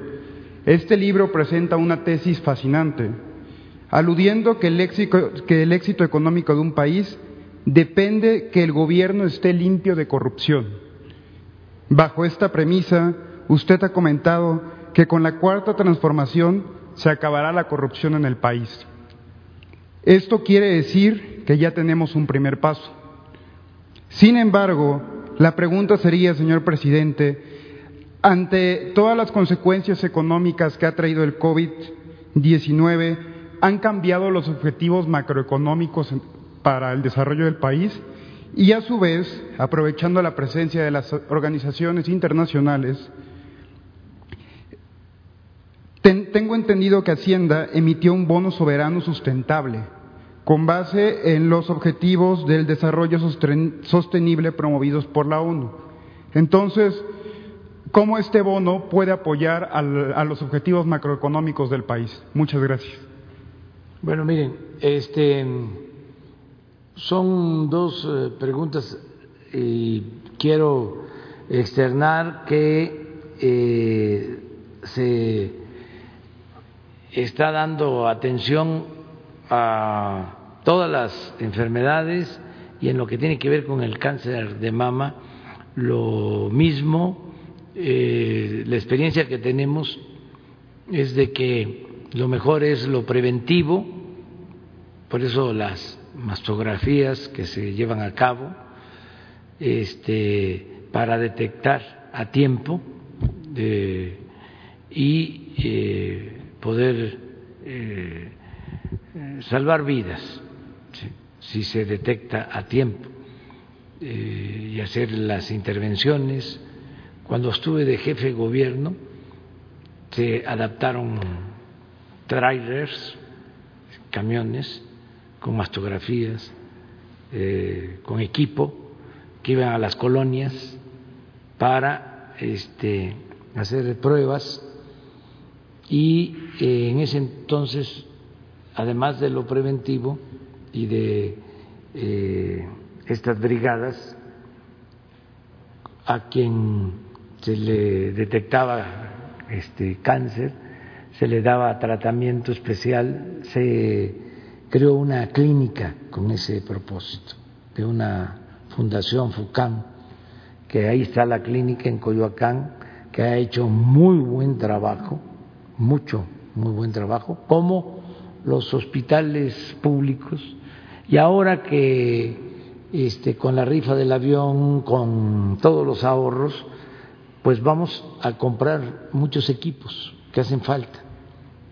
Eh, inauguramos el hospital del Seguro Social de Acuña y había un mastógrafo especial, eh, moderno, en este nuevo hospital, esto el sábado apenas, y vamos a eh, comprar equipos. En el caso de el ISTE, que, queda, que quedó muy abandonado, todo el sistema de salud, y no tienen equipos, eh, vamos a invertir como cinco mil millones. ¿Cuánto se estima que cuesta el terreno de aquí de el monumento de la Revolución? Cinco mil millones. Se va a vender un terreno en el monumento a la Revolución del ISTE, este, y ya está autorizado por el Consejo del ISTE. Los cinco mil millones se van a utilizar para la compra de equipo. Ya se dio el primer pago, de hecho. Ya hay 2.500 millones. Se dio el primer pago a, al, al ISTE. al ISTE, 2.500 millones para estos equipos. Este, la salud es fundamental para nosotros. Lo que tiene que ver con lo económico, ese libro me lo han regalado últimamente este, varias personas y sí, el problema principal es la corrupción y sobre el bono, pues yo creo que el secretario de Hacienda puede. Sí, efectivamente, Acemoglu y, y, y, Robinson señalan la corrupción como uno de los principales problemas que además merma las, las instituciones, pero los problemas de, de, de, desarrollo también tienen otras características. Una de ellas es la desigualdad y en eso coincidimos con los objetivos de desarrollo sostenible de Naciones Unidas. Si uno ve, y voy a decir tres o cuatro de los objetivos, claramente están alineados con lo que las tesis del propio gobierno, por ejemplo, los objetivos para la reducción eh, de las desigualdades, eh, eh, salud y bienestar, la educación de calidad, la igualdad de género, paz, justicia e instituciones sólidas. Justo hoy hubo una pregunta sobre el pueblo yaqui y los temas de justicia, de paz, tienen que ver con esos. Eh, lo, que, lo que el bono que nosotros emitimos es un bono, es, un bono para el financiamiento del techo de endeudamiento general, pero está dirigido y, sustentado en, en, en, muchas de las políticas del gobierno mexicano que están alineadas con, las, con los propios objetivos de Naciones Unidas. Y lo que tiene, tiene diversos elementos que son muy interesantes. Uno de ellos probablemente es eh, el más innovador, es que antes los inversionistas internacionales lo que estaban buscando es cuál era el instrumento financiero que les diera mayor recursos. Ahora lo que están buscando es que además de que les dé una tasa de interés atractiva, eh, los, lo, o, los recursos de eso, o las naciones, o las empresas que están asociadas con, con la emisión del bono, eh, eh, estén alineados eh, con la idea de construir un mundo más adecuado, un mundo más justo, un mundo más sostenible.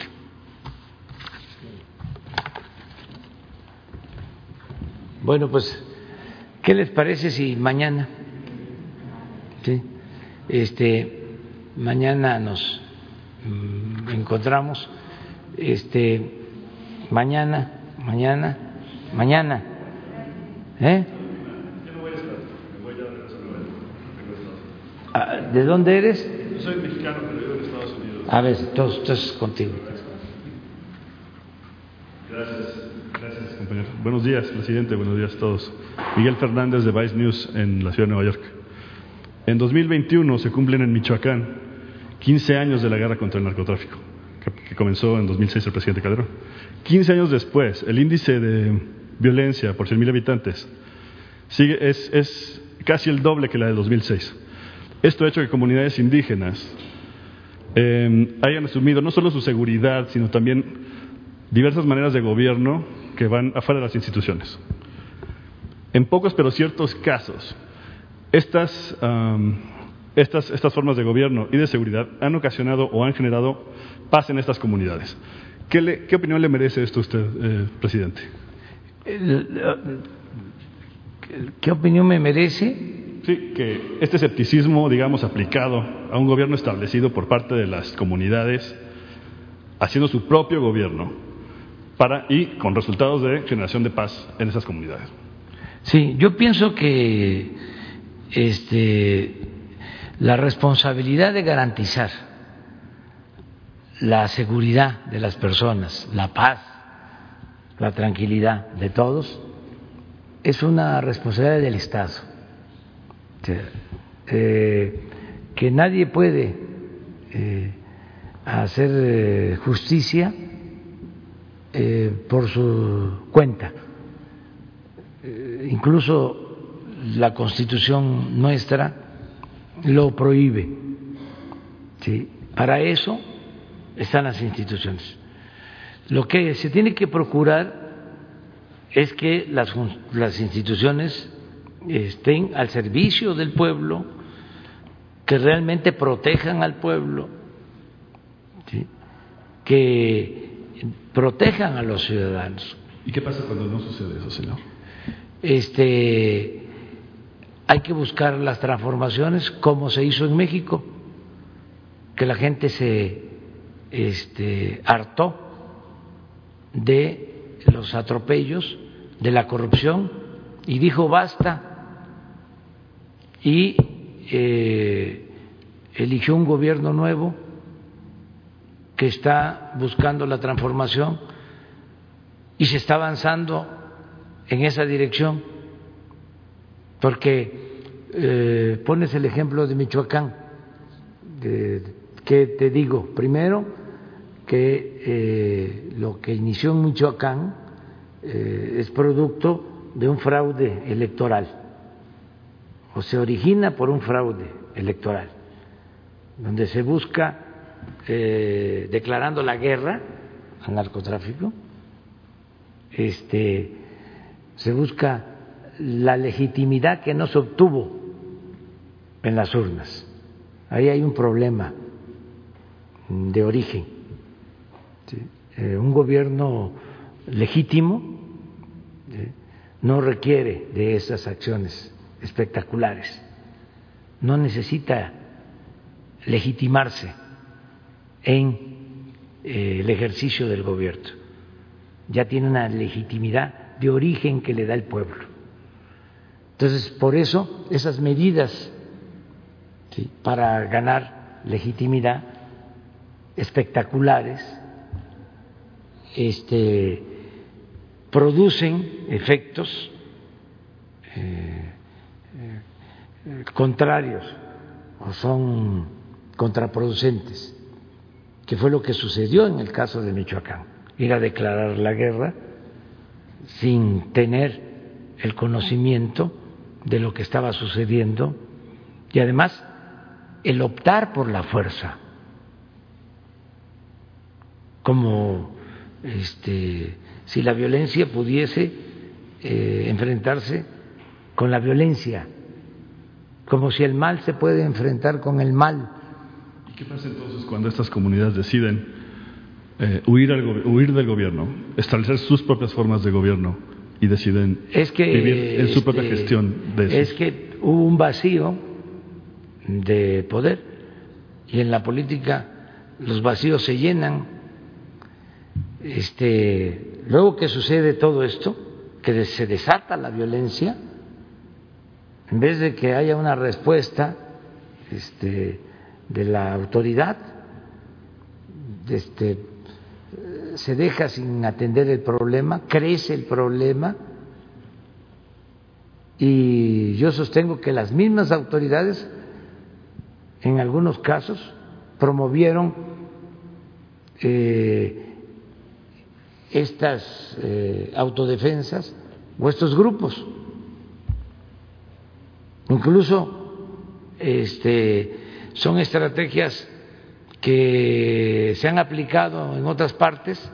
En su momento nosotros nos opusimos, yo rechacé el que se permitiera eso, que cómo vamos a permitir que la gente se arme en todas las comunidades. Entonces, ¿dónde está el Estado?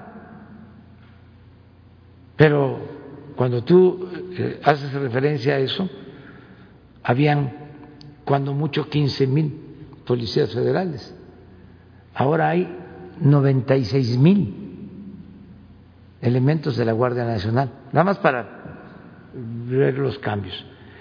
Y claro que ha crecido ¿sí?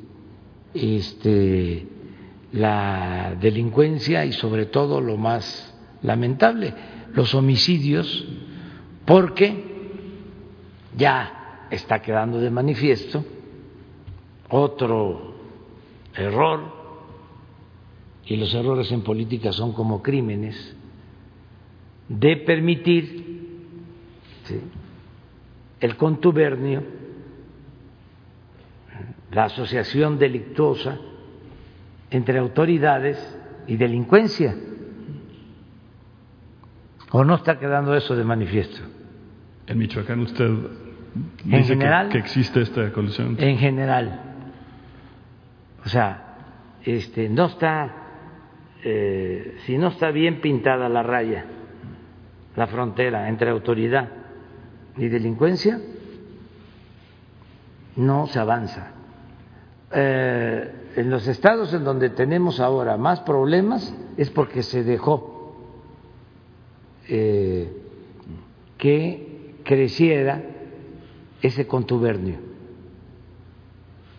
y cuesta mucho más trabajo resolver eh, el problema de la violencia. A propósito de eso, en la comunidad de Aguililla, en Michoacán, existe una batalla en estos momentos, hace varios meses ya, entre dos carteles por el territorio ahí. Esto ha ocasionado eh, un éxodo de muchísimas personas desplazados. Eh, puntualmente en Apatzingán existen 546 desplazados sin ninguna ayuda del gobierno. Eh, familias, niños, mujeres, familiares de, distintos, de, ahí, de esas, de esas comunidades que han tenido que escapar. ¿Qué puede hacer el gobierno para ayudar a estas personas que están completamente indefensas? Estamos con más atención, con más presencia en la Tierra Caliente, en Michoacán, en Apachingán, en Buenavista, en Aguilillas, este, estamos ahí. Son pueblos fantasmas, señor. Son en las noches de la Aguililla no hay forma de entrar a este lugar. Hay, hay retenes en la carretera porque está ahí la guerra, el frente de guerra. Pero nosotros sí llegamos, sí entramos. La Guardia Nacional está llegando a todos lados la Guardia Nacional. Y estamos este, con presencia en todo Michoacán. No es un problema este, sencillo por todo esto que estamos exponiendo, nada más que ya no hay impunidad, este, estamos eh, con mayor presencia. Estamos también algo que es muy importante, que se olvidó en el periodo neoliberal, atender las causas que originan la violencia. Por ejemplo, abandonaron por completo a los jóvenes. Indague si durante el periodo neoliberal hubo algún programa, un programa, para atender a los jóvenes. Nada. Lo único que hicieron fue eh, tacharlos de ninis, ni estudian ni trabajan, discriminarlos. Ahora no. Ahora en Michoacán, y le vamos a dar los datos, este, ¿cuántos jóvenes están trabajando como aprendices en el programa Jóvenes Construyendo el Futuro? ¿Cuántos jóvenes tienen becas para estudiar? Todo lo que estamos llevando a cabo, atendiendo las causas. ¿Y los desplazados? ¿Qué se puede hacer con esta población tan vulnerable? Se está atendiendo, gobernación tiene un programa para esto y eh, vamos eh, a seguir atendiendo el problema. Ya no se da como antes, de todas maneras existe, pero sí hay atención. Eh, hoy da a conocer el INEGI el dato sobre eh, homicidios en México. Muy poquito,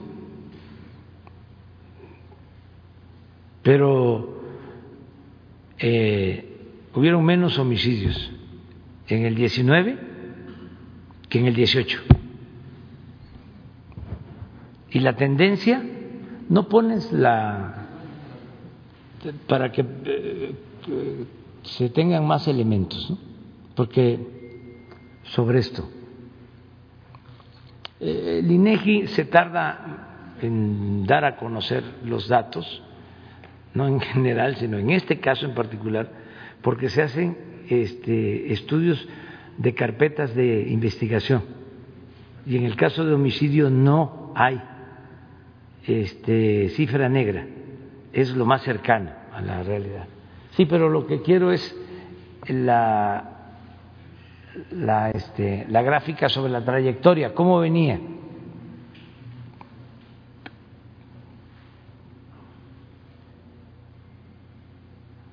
A ver si la tienen.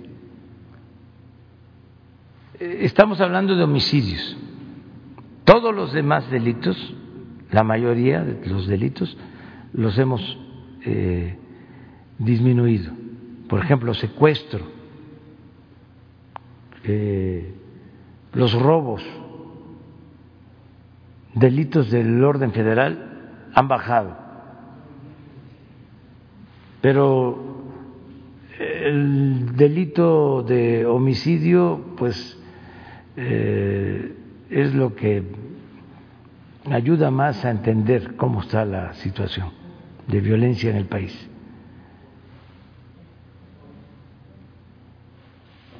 Miren,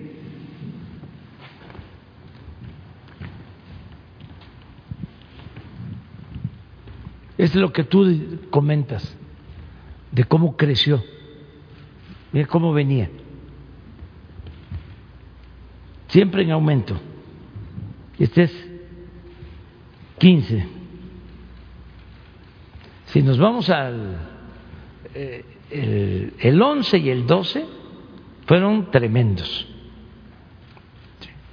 sobre todo porque eh, hubieron muchos enfrentamientos y los índices de letalidad altísimos. Eran mucho más los muertos que los heridos y que los detenidos. En el 11 y en el 12, porque eh, la consigna era arrasar. Con esa idea fascistoide de resolver todo con el uso de la fuerza. Pero esto era lo que pasaba en el caso de Misis este es 15, este es 16, este es 17, 18. En el caso del 19, que es el que yo estaba mencionando, ya aquí hay una corrección, no tienes el del 19, esta es la proyección que llevamos para el 20, pero miren, desde que llegamos, en vez de irse allá, como venía, logramos estabilizar. Y yo espero que con las con la nueva política de no permitir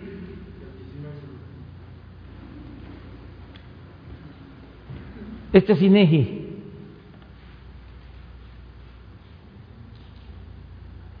Sí. El secretario ejecutivo del Sistema Nacional de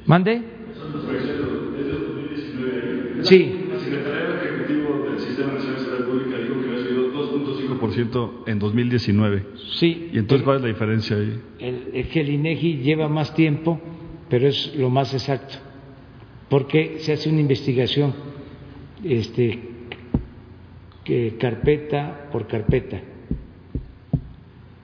Está demostrado. Es lo más serio. No les gusta a nuestros adversarios, pero pues es así está. Es un sistema oficial que está dando esos números. Es, Es lo oficial. sí. Es que te lo puedo explicar también. Este. Ese es el de ayer, el que yo estaba hablando. Claro.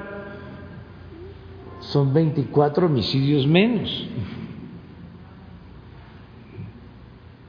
Pero eh, se rompió por primera vez en varios años la tendencia al alza.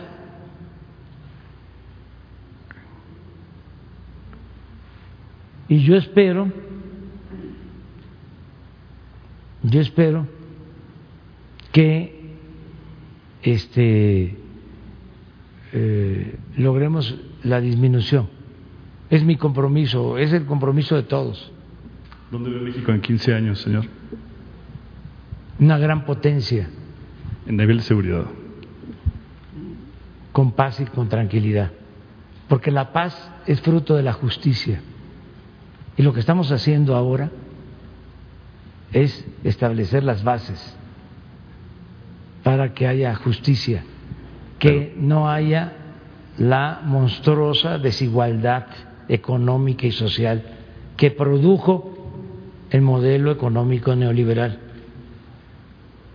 Pero la Procuración de Justicia sigue siendo una tarea pendiente en el país. ¿Cómo? La Procuración de Justicia sigue siendo una tarea pendiente en el país. Sí, es una asignatura pendiente, pero ya no hay impunidad. ¿No? No vamos a permitir, no. Yo no protejo a nadie, porque yo llegué aquí por el voto de los ciudadanos. No, carpetas, carpetas de investigación y número de, res- de carpetas resueltas. Es, un, es una asignatura pendiente que no tiene que ver Ah, directamente con usted. eh, claro, hay un atraso, sí, porque este no se le daba eh, curso a las eh, denuncias ¿sí? y al final de cuentas se eh, castigaba al 1% de los eh, denunciados, una gran impunidad en todo el proceso. Se preserva. Pero eso dependía mucho de arriba. Si el presidente tenía como protegido y como su funcionario principal al secretario de Seguridad Pública y el secretario de Seguridad Pública está acusado de tener vínculos con la delincuencia organizada, pues imagínese. O este otro asunto del exsecretario de la Defensa, que todavía no se sabe si es responsable o no, pero imagínese cómo estaba. Eso ya no, porque no somos iguales. Y tiene que ver mucho con la democracia, cómo se llega, qué ideales se tienen, los principios, la autoridad moral, que es lo que da la autoridad política. Si es triunfar por triunfar, triunfar a toda costa, si es por la parafernalia del poder, si no se entiende que el poder solo tiene sentido y se convierte en virtud cuando se pone al servicio de los demás, pues entonces, ¿qué va a pasar en México en 15 años? Toco madera, si regresara el mismo régimen de corrupción, de injusticias, de privilegios, más decadencia. Pero no va a ser así, porque estamos en un proceso de renovación de la vida pública, de moralización de la vida pública, y nuestro país tiene un gran potencial, sobre todo por su pueblo, porque el pueblo de México está lleno de valores culturales, morales, espirituales. Es uno de los pueblos con más cultura en el mundo, de los pueblos con más cultura en el mundo. Lo que pasa que los asuntos públicos los manejaba una élite de poder ambiciosa, dedicada a la corrupción, y el pueblo no tenía ninguna participación, no era este, tomado en cuenta, era un convidado de piedra, ahora no, ahora es el pueblo el que manda, es el pueblo el que decide, es mandar obedeciendo al pueblo. Eso es lo de ahora. Y es lo que se está haciendo. Y cuesta trabajo. Eh, hoy vimos, fíjense, lo del huachicol, lo del robo de combustible, que lo logramos bajar, robo de combustible, de gasolinas, casi de 80 mil barriles diarios a 4 o 5 mil barriles diarios, 95 por ciento. Pero ¿qué creen?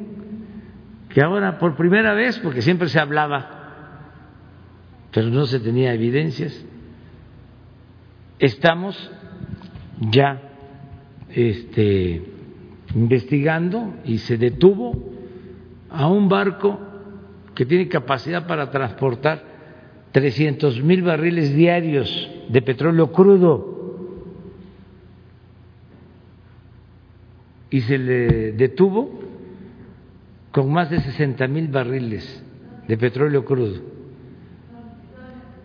en Coatzacoalcos. 60 mil barriles de petróleo crudo. ¿Desde cuándo se hablaba de que había guachicol de petróleo crudo? Pero no se tenían elementos. Ahora se tienen elementos.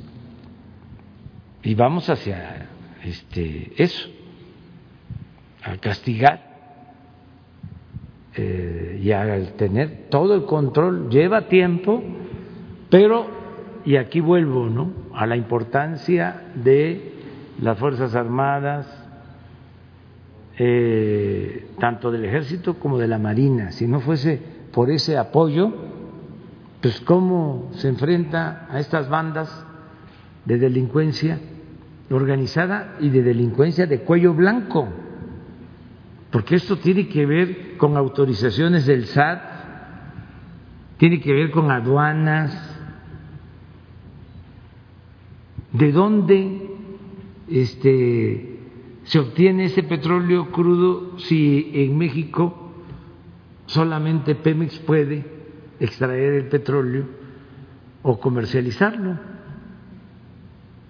Esa es otra situación que tiene que ver también con la delincuencia organizada. Siempre que hay una banda que actúa, existe relaciones de complicidad con autoridades. No es eh, así que se reproducen eh, sin tener protección. Entonces, por eso tenemos confianza. Si no hay impunidad, si no se permite este contubernio, vamos a avanzar. No es fácil, repito, porque eh, dejaron crecer mucho el problema. pero pues no vamos nosotros a aplicar las mismas estrategias. A ver, este, tenemos eh, en Guanajuato una situación muy difícil. Entonces ahí en Guanajuato, pues este, vamos a fomentar, vamos a promover que haya este, ciudadanos armados, eh, que existan estos grupos de autodefensa. No, en Guanajuato es atender a los jóvenes, este, que haya presencia de la Guardia Nacional. Ahí eh, se acaban de encontrar en Salvatierra 50 cuerpos de eh, fosas clandestinas en lugares en donde no se podía llegar, en Guanajuato, casi en la ciudad. Entonces, todo esto se está eh, atendiendo y yo espero que podamos avanzar más. Bueno, ahora sí ya, mañana. Mañana.